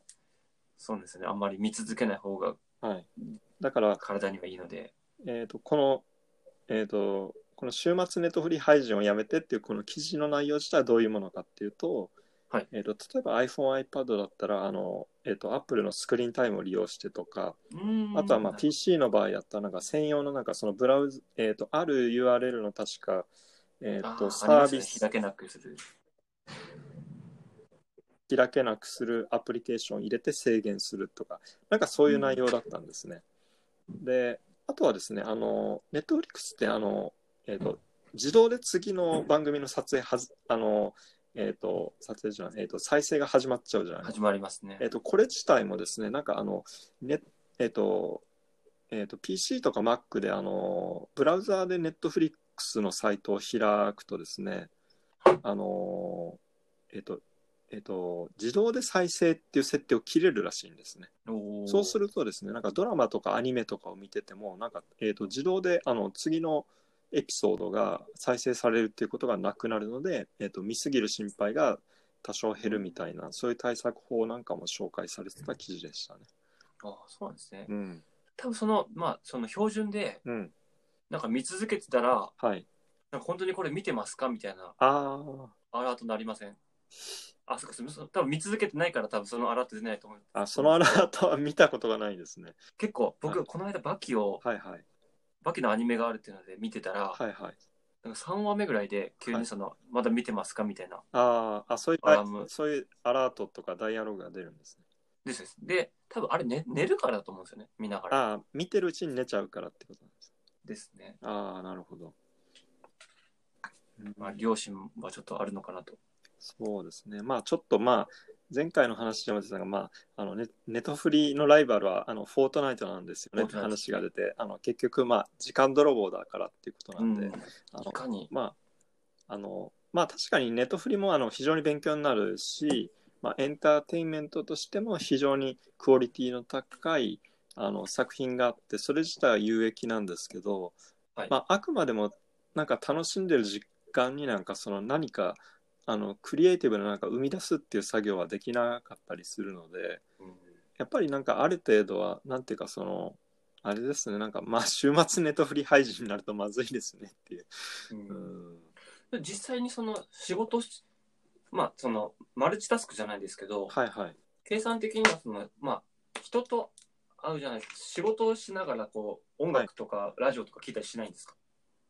えー、と基本的には、えー、と仕事をしながらは、えー、と音楽とかラジオはずっと聞いてますね。あ聞いてるんですね。はなんかい、ラジオとか何聞いてるか知りたいですね。あラジオはですね、えっ、とですね、なんか、いや、ラジオはですね、なんか本当にですね、あの、うちあ音楽のの、箸休め的に。あの特に番組は決まってないんですけど、はいあの、なんかね、あの部屋にあの、あの AM、FM が聴ける、あの、普通にラジカセがあるんですよ、そあの時のあ、なるほど。でそれでもうなんか結構あの AM ラジオの、はいえっ、となんかあの NHK とかをずっとつけっぱなしにしたりとかああーのもうそのせ生活環境音がこうあちょっと雑音みたいなの流れてほしいみたいなことですよね。うーんなんか昔は結構そうだったんですけど最近は結構無音のことが増えましたねおーうんなんかあのまあこれも変化なのかもしれないですけどなんか昔はなんか絶えずやっぱり音楽が流れてほしいっていう欲求があったりしたんですよ。うんで常にずっと音楽を流し続けたりしてたんですけど、はいなんか最近ふと気づくと結構あのもう無音であの空気清浄機の音しか聞こえてないなって思うことが増えましたね。 かわまあそうですね僕もうその今テレビないんではいはいひたすらそのそれこそなんか動画を流すかラジオ流すかはい。してますねああ。なんかやっぱりなんかそういう音が流れてるとうん安心しますよねなんかあまあ人によるんですけどねうん僕は多分そういうなんかはい感じですねまあ環境的にはいはいはい。なんかやっぱりな、えっ、と、もしかしたらなんか生活する中でなんか、えっ、と、テレビを結構つけっぱなしだったっていう人は、ななかなかその音がない状況が結構苦しかったりするのかもしれないです。そうですねうん。まあちょっとでもまあこっちこの環境にもちょ持つつはなれるかもしれないんではいはいはい。やってみます はい。で、えっ、と、じゃあ、えっ、と、振りの話題はこの辺で、はい次はですね、えっ、と、同僚さんが、えっ、と、まあ、ピックしてくれたトピックに行きましょう。でもこれも大したことないですよえー大したことないですかえっ、と、ダヴィンチの話ですね。あダービンそれもこれもなんかまあ言ったらこうダこれもちゃんと僕読んでなくてはいはいはダ・ヴィンチの500年前に設計した橋が合理性の塊でい。はいはい実際多分どっかの大学の子がその橋作ってみたらはい。はいで本当これで言われててダ・ヴィンチのその理想としてたものはいはいはい。はその具現化されなかっただけでうん。はい本当に最適その合理性の塊みたいなはいはい。話は噂では聞いてたんですよはいはいはい。で実際にそのやってみたらやっぱ本当にその裏裏付けができたみたいなはいはい。でちょっとまあこれ転じて、はいまあ、設計建築の設計において、はいまあ、条件がこう例えば敷地面積だとかはいコストとかはい。でこうある程度そのまあ正解って多分これ作れるんですよねああ、そういう条件からっていうこと。条件であのこの間、まあ、あの熊本で大きい震災があったんですけどはいはいはい。あの時に大和ハウスって2日ではいその2日間でそのもうそのその置かれた敷地にどういうその仮設住宅をはい配置してどういう家を建てるのが一番合ってるかっていうのをもう2日でやってるんですよね。ああ、ものすごいスピードですね。はい、なんで、うんはいまあ、ちょっとこれじゃあ我々にそのじゃあ何をこう、まあ、でも工業デザインも一緒だと思うんですけど、うん。何を作っ何人間は何を作っていけばそのクリエイティブちょっとまあ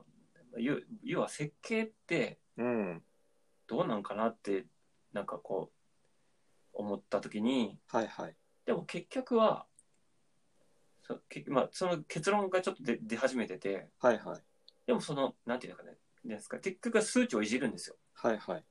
この素材素材マテリアルを変えてみるとかですねはいはいはい。そのここはこっちにお金かけてみるとかっていうああ。まあ、その合理化された中でうん。そのなその仕組みをある程度理解してる人がいないいないとはいはい。いけまなあいん、です、ねあれですね。あの、トータルで全体を、あの、えっ、と、コントロール、コントロールっていうか、把握しできてる人がは必要っていうことですね。うんその、必要なんで、部署部署だとダメってことですね。うんうん。まあひとまずまあ一応設計もうちょっと続けてみるかというはいはい。のはちょっと一瞬とちょっと立ち止まった感じですね。あなるほど。うーん。まあ、この、ダヴィンチっていう人自体は、あれなんですね。まあ、まあ、ほとんどの人はやっぱモナリザを思い浮かべるんですけど、モナリザであるとか、あの、最後の晩餐が有名じゃないですか。で、有名ですね。まあ、活動自体は、えっ、と、1470年代からしてるんですね。うん、で、えっ、と、まあ、えー芸術家としては、まあ、えー芸術家列伝、芸術家列伝っていう本があってですね、おーえっ、と、その著者がバザーリっていう人なんですけど、はいその人がですね、えっ、と、第3部でですね、うんあの、このレオナルド・ダ・ヴィンチを書いててですね、おーえっ、と、イイタリア再起ルネサンス美術の、うんまあこのレオナルド・ダ・ヴィンチが新しい様式の創始者であるって書いてるんですね。おーでなんでこれ創始者って書いてるかっていうとですねあの初期ルネサンスがあるんですけど、はい初期ルネサンスって何かっていうと、まあ、みんなが知ってるのはあの昔アドビのイラストレーターのアイコンに使われてたあのボッチチェリの「ヴィーナス」の絵があるじゃないですか。はい。でああのあれあのボッチチェリとかがあの初期ルネサンスになるんですね。で初期ルネサンスの頃はまだちょっとなんかあの人間がちょっと石っぽかったりとかなんか正気がないよねっていう話で、うん。なんかもうあのでなんかダ・ヴィンチが、まあ、新しい様式の創始者なんか教祖みたいに書かれたのはやっぱりなんかもう生き生きとしてるって人間の描き方が、うん。うん、っていうところだったんですねだからもう新しい時代まああのあの再起ルネサンスの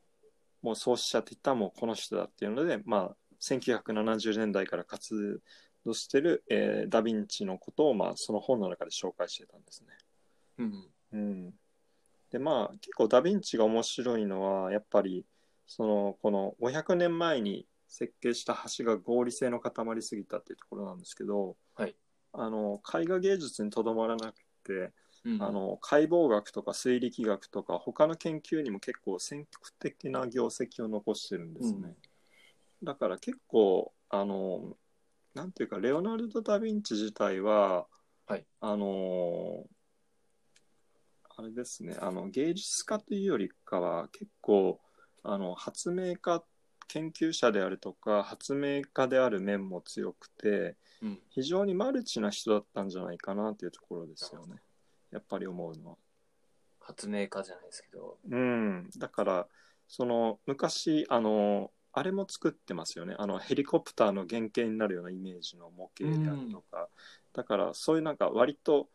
なんかアイデアを、エンジニアと言いますうか。ん、エンジニア的気質もあったっていうところですよねその、うんまあ、発明家科学者的なところですね学問におよ学問に残した業績も大きいというところで、うん。うん、で、まあ、こんまあ、これ結構こういう、なんですかね、小ネタはポンポンいきたいんですけど、はいはいで、ちょっとメモしてないこともは喋っていいですかああはい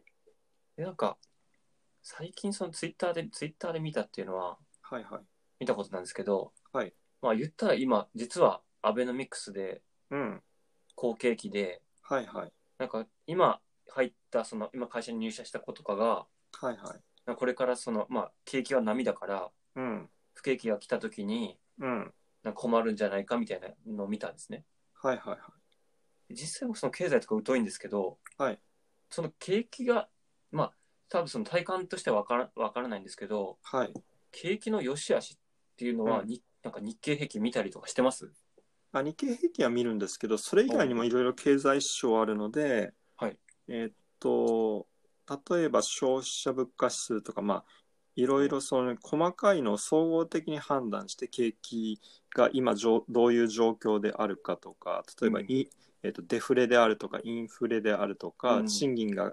賃金が下がってきているとか、うんえーっと消費者がお金を使わなくなってきているとか、えーっとあの分析して現状が例えば景気が良くなっている悪くなっているって判断うん総合的判断に至るわけじゃないですか。はいでそこから判断するともう2019年の今って実はもう景気が悪くなってるんですね。ああ、もう下がってるんですね。もう景気が悪くなるのは始まってるんですね。とあああなんかそれその株、なんかそういう株とかのやってるブログの人が言ってましたね。はいなんかそれそれこそその、ちょっとまだ挟むんですけど、その、もう景気悪くなってるから、はいなんかそのもう、その、それからこれから企業はそのや、その、人を絞るから、うんこのタイミングでもう転職しましたみたいな。だはいはいはい。からそういう波もこうちょっと、うん結局人生波乗りじゃないですか。まあそうですねタイミングですね結構。うんだからその辺もちょっとや勉強しとかんといかんのかなと思いました。はいただなんかまああのあれなんですねまあ私も専門家ではないですからあの、結局、まあ、勉強してもあの経済の専門家には経済を何年も研究してる研究者にはまあ絶対に勝てないなという思いはあるのであのそうです。だって経済、本当は経済評論家って金持ち、みんな金持ちじゃないとおかしいんですけうど、んうんそうじゃないんで、そうじゃないんですよねだからあの、まあひうんそういう、そういう分からないものだから追い、追いその追い求めるというか、うんそういう姿勢が大でいないといけないのかなと思いますね。だから、まあ、あれなんですね、まあ、経済学とかについても、まあ、研究してるっていうのは、まあ、うんあの、学問としての研究ですよね。だかうんら、その、えっ、とこ、こういうことをやったら儲かりますっていうことをやってるわけじゃなくて、うん、なんかこういうことをやったら儲かりますっていうのをやりたいのはビジネスマンの発想なので、ですよね。あの、起業する人間の発想なので、うん、あのやっぱりそういうのを研究者がやるっていうのはやっぱりあの学問として、うんあのあのえっ、とつまりまあ仮説を立ててうん検証してそれを証明していくっていう作業ですよね。だからまあ学問としてまあ経済っていうのを、うんまあどういうものかっていうのを解明していくとか、うんあのあるあの法則を導き出すとかだからあのあれなんですねだからその、えー自然科学とかと一緒のような扱いなのかなと思ったりしますねだからそのあの経営学部の教授が大金持ちとかいうわけでもないのはやっぱそれで、 まあまあ当然といえば当然かなっていう話ですよね、うんうん、で、今話したことの真逆のこと言っていいですか はいで、で、そう思っ思ってたんですけど、はいで、そのちょうどその、この間、ポッドキャスト行われますって送ったじゃないですか。はいあの、ワイヤードの編集長の方がやってる、はいはいはポッドキャストで、その編集長が昔書いた記事で、いはいなんかその、どっかのサッカーチームをなんか取材したときに、はいはいなんかその監督が、なんかその言ってたことがすごい良かったって言ってて、はいはいなんかその起きることを想定して不安になってもしょうがないと。うんはいもう起きた時に対応するしかないんだって。はいはいなんかもしかしたらそんな30年後貧乏になってるかどうかなんてうん誰にもわからないと。うんまあそれもそうだよなっていう、こう、なんですかね、矛盾を今抱えてて。あそうですね。あの、まあ、それはあの未来予測は外れるっていうのと一緒うんですね。振り出しに戻ってる感じですね。うんだから結構あの社会が不安定な状況になればなるほどうん例えば、えー、と10年後どうなってるかとかうんそういう未来予測の本が結構あるんですけど、うんその例えば10年経ってみたらなんか全然当たってないわけですよほとんどが。まあ検証されないですからね、うん10年前の人の予測そうは。なんです。だから、あの、例えば、えっ、と、2000年代に書かれた本とかを見ると、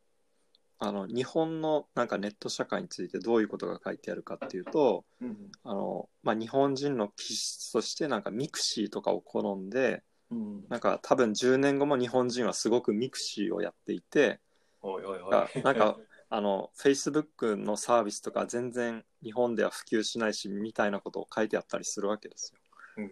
うんうんだから多分その時点の人は多分それがあの考えうるなんか結構あの、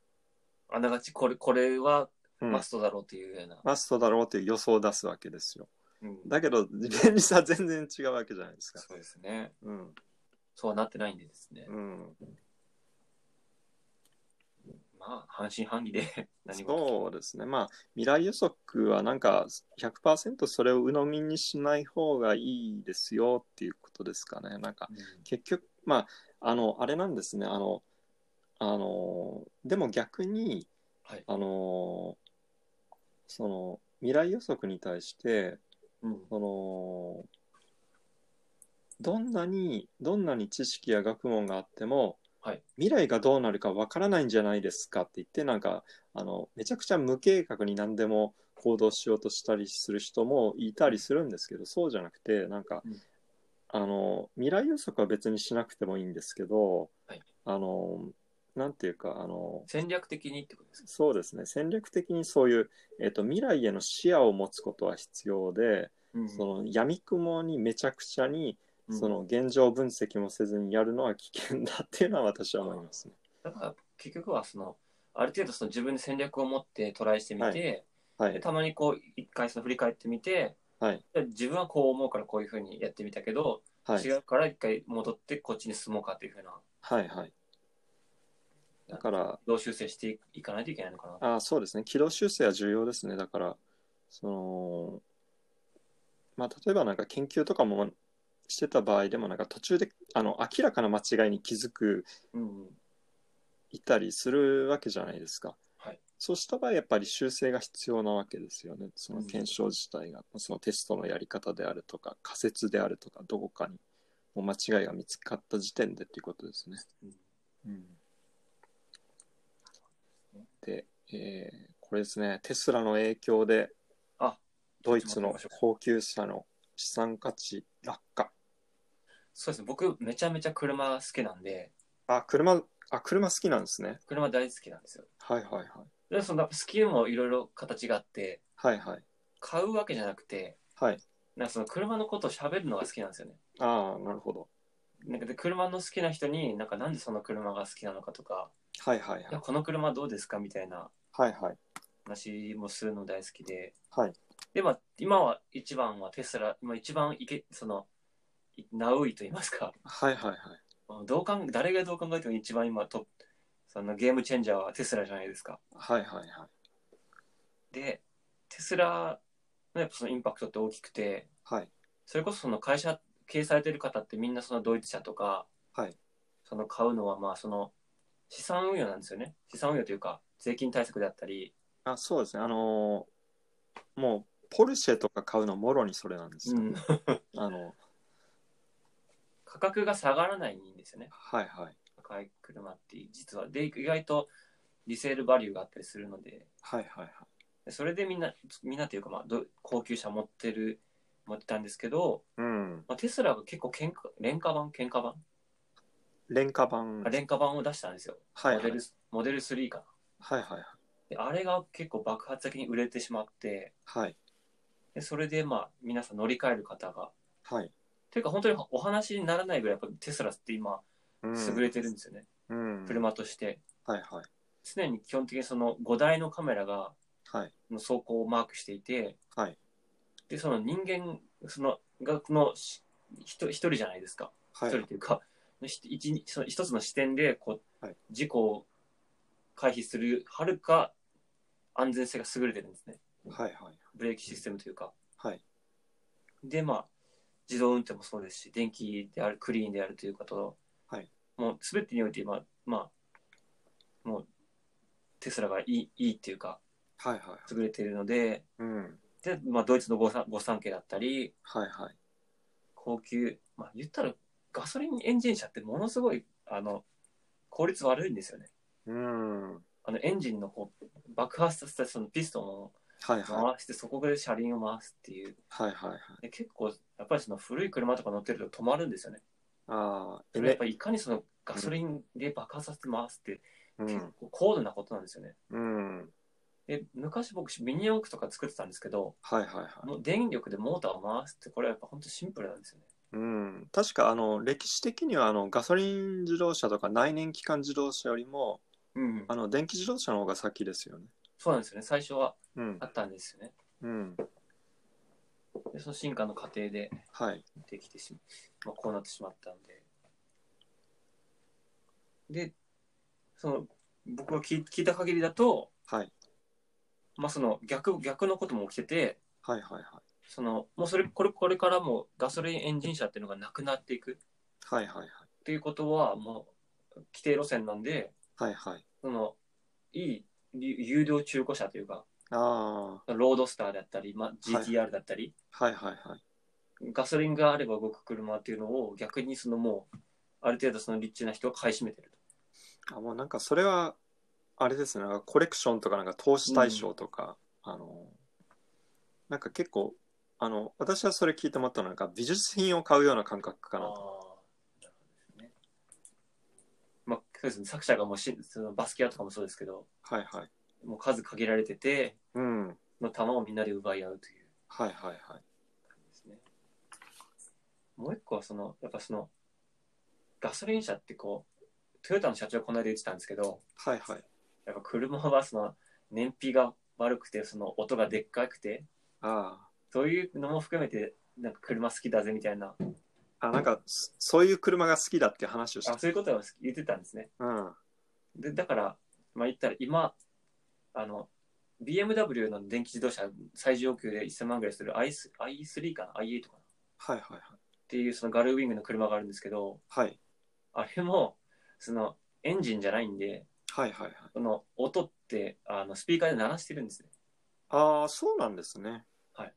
まあ、そのちょっとあ僕確認しますけど確かにそうやったかな、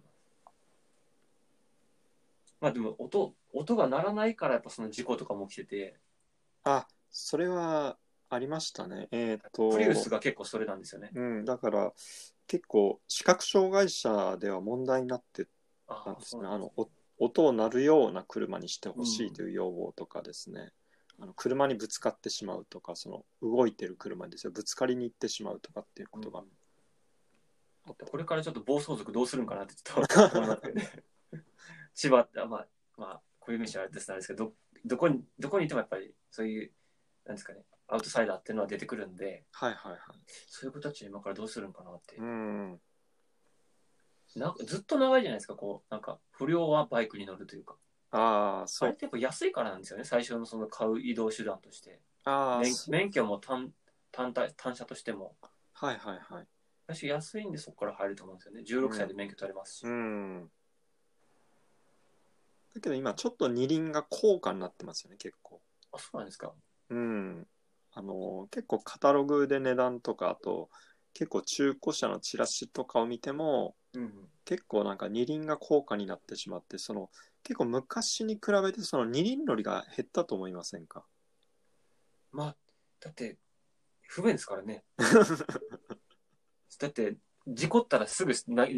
身は投げ出されますしはいはいはい雨降ったら濡れるしますし、はいはいはい冬は寒いんでうん日本でバイク乗れるのってわい実実質2ヶ月ぐらいなんですよねうん僕バイク乗ってたんであそうなんですね今朝バイクお好きなんですかいやバイクはそんなに詳しくもなくてただあの眺めるのがデザインとしてデザインとしデザインとしてまあ一番好きなのはなんかもうなんかすごい庶民的なんですけどあのホンダのスーパーカブが好きだったりするんですけどおーおなんかあれですね本本流ってなんていうんですかねはい いいいいですね僕もそのスーパーカブ乗ってましあ本当ですかた、はい、ああれのは僕はえっ、とカブのですねあれが好きでしたねあのハンターカブが好きでしたねハンターカブってそのあの最近出たやつですかいやえっ、とハンターカブは昔ですかねえっ、と結構作りとしては、はいあの郵政が使っあの日本郵便が使ってた株に似てるんですけどああののハンタローータカブリーのはいギアチェンえーっとですね、あの、郵政、郵政が使ってたのはちょっと仕様が違ってですね、なんかハンター株は確か、カゴがあって前にはあれい、かなんか色が、になるんですか、えーっと、色が赤で、うんうんなんかマフラーがちょっと上を回ってるんですよ、なんか後へ方、後部のえ。それ 50cc の上のやつですかそれは、えーっと、確か120とかだった気がしまああ、なるほど。なんかはい見えてきました。す。50cc ではないですね。うん。うなるほどん、それが結構好きでしたね。なるほどですね。あの自分は、えっと、そのバイクを所有したことはないのでその、まあ、プロダクトとして好きというか、まあ、そういう感じですね。そんな、ケイさんにおすすめのバイク言っていいですかはい、ヤマハが出しているですね、2件、I、あ、2件 GT というのがあってですね。あ、これ2件って読み方、な、ナイナイキに N 足す、足すようなスペリング、スペリングですね。あ、ちょっと今、電波が、ちょっと電波が回復待ちたい。戻りました。あ、戻りました。はい。これが、そもそもその、バイクでですね、はい、爆音って漫画があってですね、あ爆音ですか。それでちょっと、はい、バイクいいつかは乗り、まあ、乗りたいというか、はい、はい、はい。ちょっとまあ、いや本当にまあ、いい、それこそやっぱ、この、アウトドアもそうなんですけど、はい、やっぱみんなその不便をしに行くわけじゃないですか。あそうですね、不便を楽しむんですね不。便ってこういう贅沢に言うことに。はい、はい。だからバイク本当にこれから伸びると思いますよ。うーん、こうそれこそさっき言ったように、雨の日は濡れるし、は本い、当に、ほんなんていうかそその中で、あ、でもそ、ちょっと本当に今、思いつきなんですけど、はい、はい、そのバイクに乗るってことは、はい。やっぱその自然と触れ合うというかですね。うん、で、これが何人かっていうとですね、はい。やっぱその災害とか起きるわけですよ。日本は災害大国なんで。あそうですね。まあ今、自然災災害が凄まじいですね。で、そういう、こう、なんですかね、上予想が起きないことが起きたときにどうするかという。はいはいはい。やっぱりそのバイクに乗ってると、それこそ急に雨が降り出したりとか、はいはいその、ここけて、その救急車、まあそういうことじゃないですけど、はい。はいはい多。分そういで、まあそれってこういうそういうサバイバルに近いじゃないですか。はいはいはい。なんでそういう知識もつくのかな。まあそれだったらアウトドアしろよって話なんですけど、うん。だから二輪でアウトドアに行くのがうんこれからいいんじゃないですか。ああ、そうですね。なんか、多はい分もうしてる人は多分結構 YouTuber とか多いですけど、はいはい。なんか、あれですね、その、まあ、臨機応変にというか、そうですそうですその対応能力とかそういう部分ですかね。そうですねお応対能力というか、対応お応対能力っていうとあれだな。なんか多 分人と人ありますよね。結構うんと思いますね。なるほど。なんか私もね、なんか車は持ってるんですけど、はい。あの、あの、もともとがす、なんていうか、そこまであの乗らないんですよね。うんはい。うん、だから、なんかかふと考えたときに、なんかそのバイクでもいいのかなとか思うこともあるけど、なんかやっぱ、どまあ、同僚さんがおっしゃったように、なんか日本、日本は雨が多くてとかね、なんか冬は寒くてっていうのを考えてしまって、ちょっとそこで立ち止まってしまってるところがあるんですよね。で、もう一個そのおすすめがあって、はい。バンムーブってご存知ですか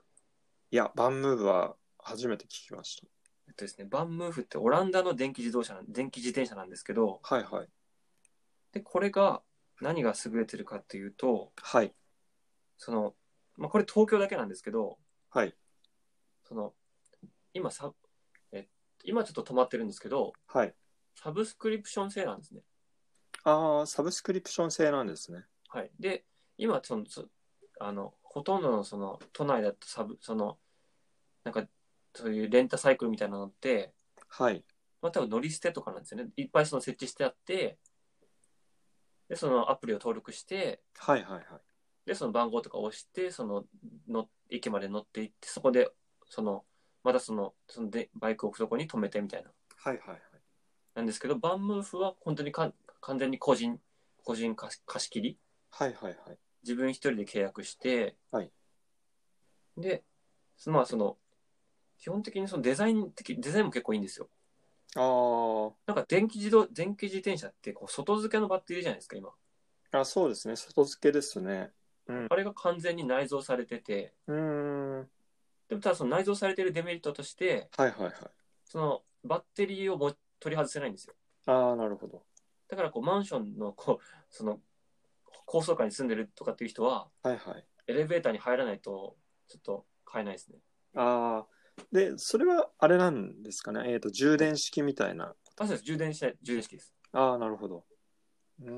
ん。でなおかつそのスマホがそのキーになっててはいはいはい。でもしその盗難されたらはい。その追跡してくしてもらえるんですねああ、なるそほのど。会社が。はいはいはい。でなんでその盗難もそんなにはいはい失。敗しなくていいってところでうん。僕はこれ東京来たらこれに乗るんやと思ってたんですけどあ い今、えっ、との、今乗ってる状況にはないっていうことですよね。いやそうです今はその在庫がはいはい。あ、ものすごい人気商品っていうことなんですかね。多分そうですなんかばそれこそサブスクリサブサブスプリサブスプリ サブ、サブスクリプションですね。 定期購定期購入ははいはいはい。定期はなんかそのもうあまりにもその数がはけちゃってはい。今はストックがないって言われてああ、なるほど。で最初10月にあの連絡してはいはい。買いにそのやりたいんですけどって言ったらもうなんはか玉がないんで11月からまた復活するって言われててああ、なるほど。で11月電話したらはい。いやちょっとなんか年内は厳しいかもしれないって言われてああ。はいメメール登録してくれって言われてはいはい。くそーと思ってですね。あ、じゃ、ちょっとなんか今、ちょっと待たないといけない状況っていうわけでそうすですね、今は待ちですね。ああ、それだけ人気が高いというか、まあ、需要もあるということですね。うん、やっぱ、これからは自転車ですよ。うん、まあ、まあ、あの、プロダクト、そのサブスクリプションも含めて、全体としての、あの、はいそのサービスも含めたプロダクトのサービスが優れているということですね。そうですね、多分これ今、一番か、その、いいと思います。その、 あご一個い、ちょっと言葉見つかんないですけど、はいはいはい。でこれを実際購入したら、はい、 43万なんですよねああ、そうなんですね。結構しますね結構。するんでだからうん。サブスクでいいかなと思いますね、そうですね。なんか43万だと、そうですね。まあ、安い軽自動車とか中古の買えますからね。うんうん。そうですねでもまあそうですねバイク買いますね免許とバイクそ小うです。型、免許とバイクがセットで。うん、小型ぐらいなら買いますねはい。小型しかもあれファミリー特約使えますからねああ、そうなんですね。はい、なんかこ車の保険に紐付けられるんですよね。ああ、はちょっと僕も実際やってないんで詳しくないですけど、いはいはい。結構東京だと小型、そのピンクのはいナはい。ンバープレート乗って,、乗ってたりとかはいはい。多いですね。ああ。あとは本当に、それこそ電動自転車めちゃめちゃ多いですね。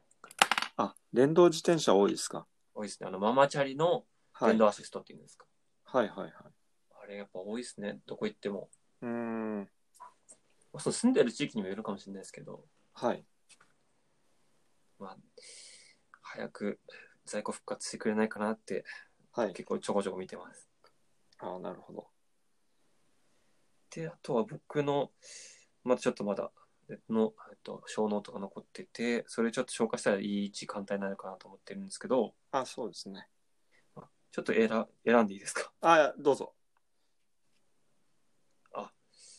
どうしようかな。あ、であ消えちゃった。まあ、あれですね。ち車と、まだ車のデザイン、車の話になるんですけど、ああ、どうぞ。で、なんかその、たま、本当にたまたまなんですけど、はいはい。僕の友人が、はい。そのアウディの TT っていう車に乗ってるんですね。ああ、TT いい車ですよね。で、僕僕も結構 TT 好きで、はいはいはい。昔その東京モーターショーってあって、はいはい。あれをそのままその、なんか鹿児島の、はい。なんかその、お大きいその球場かなんかに、その車を持ってきますと。で、地方の人はそれ見、そのモーターショー見ましょうっていうのがあってですね。はい。でそれで TT 見て、あやっぱアウディはかっこいいなと思ってて、で、その後今 TT って2回モデルチェンジしてるんですよね。あ、ちょっと待ってくださいね。あ、すいません。今、聞こえますかもしもし、あいいです戻かった感じありますね。ちょっとですね、私の方も今、機材の調子が、ちょっと接続が、ちょっと、えーっと、えーっと、私の方は I iPhone でロレコーディングしてるので、はい。電池が大丈夫ですかそうですね、あの、ちょっと充電しようとしたので、ちょっと、あのー調子が悪くなってしまったので、なるほどうですか聞こえてますかど。いや、なんかより聞こえてます。あ、本当ですか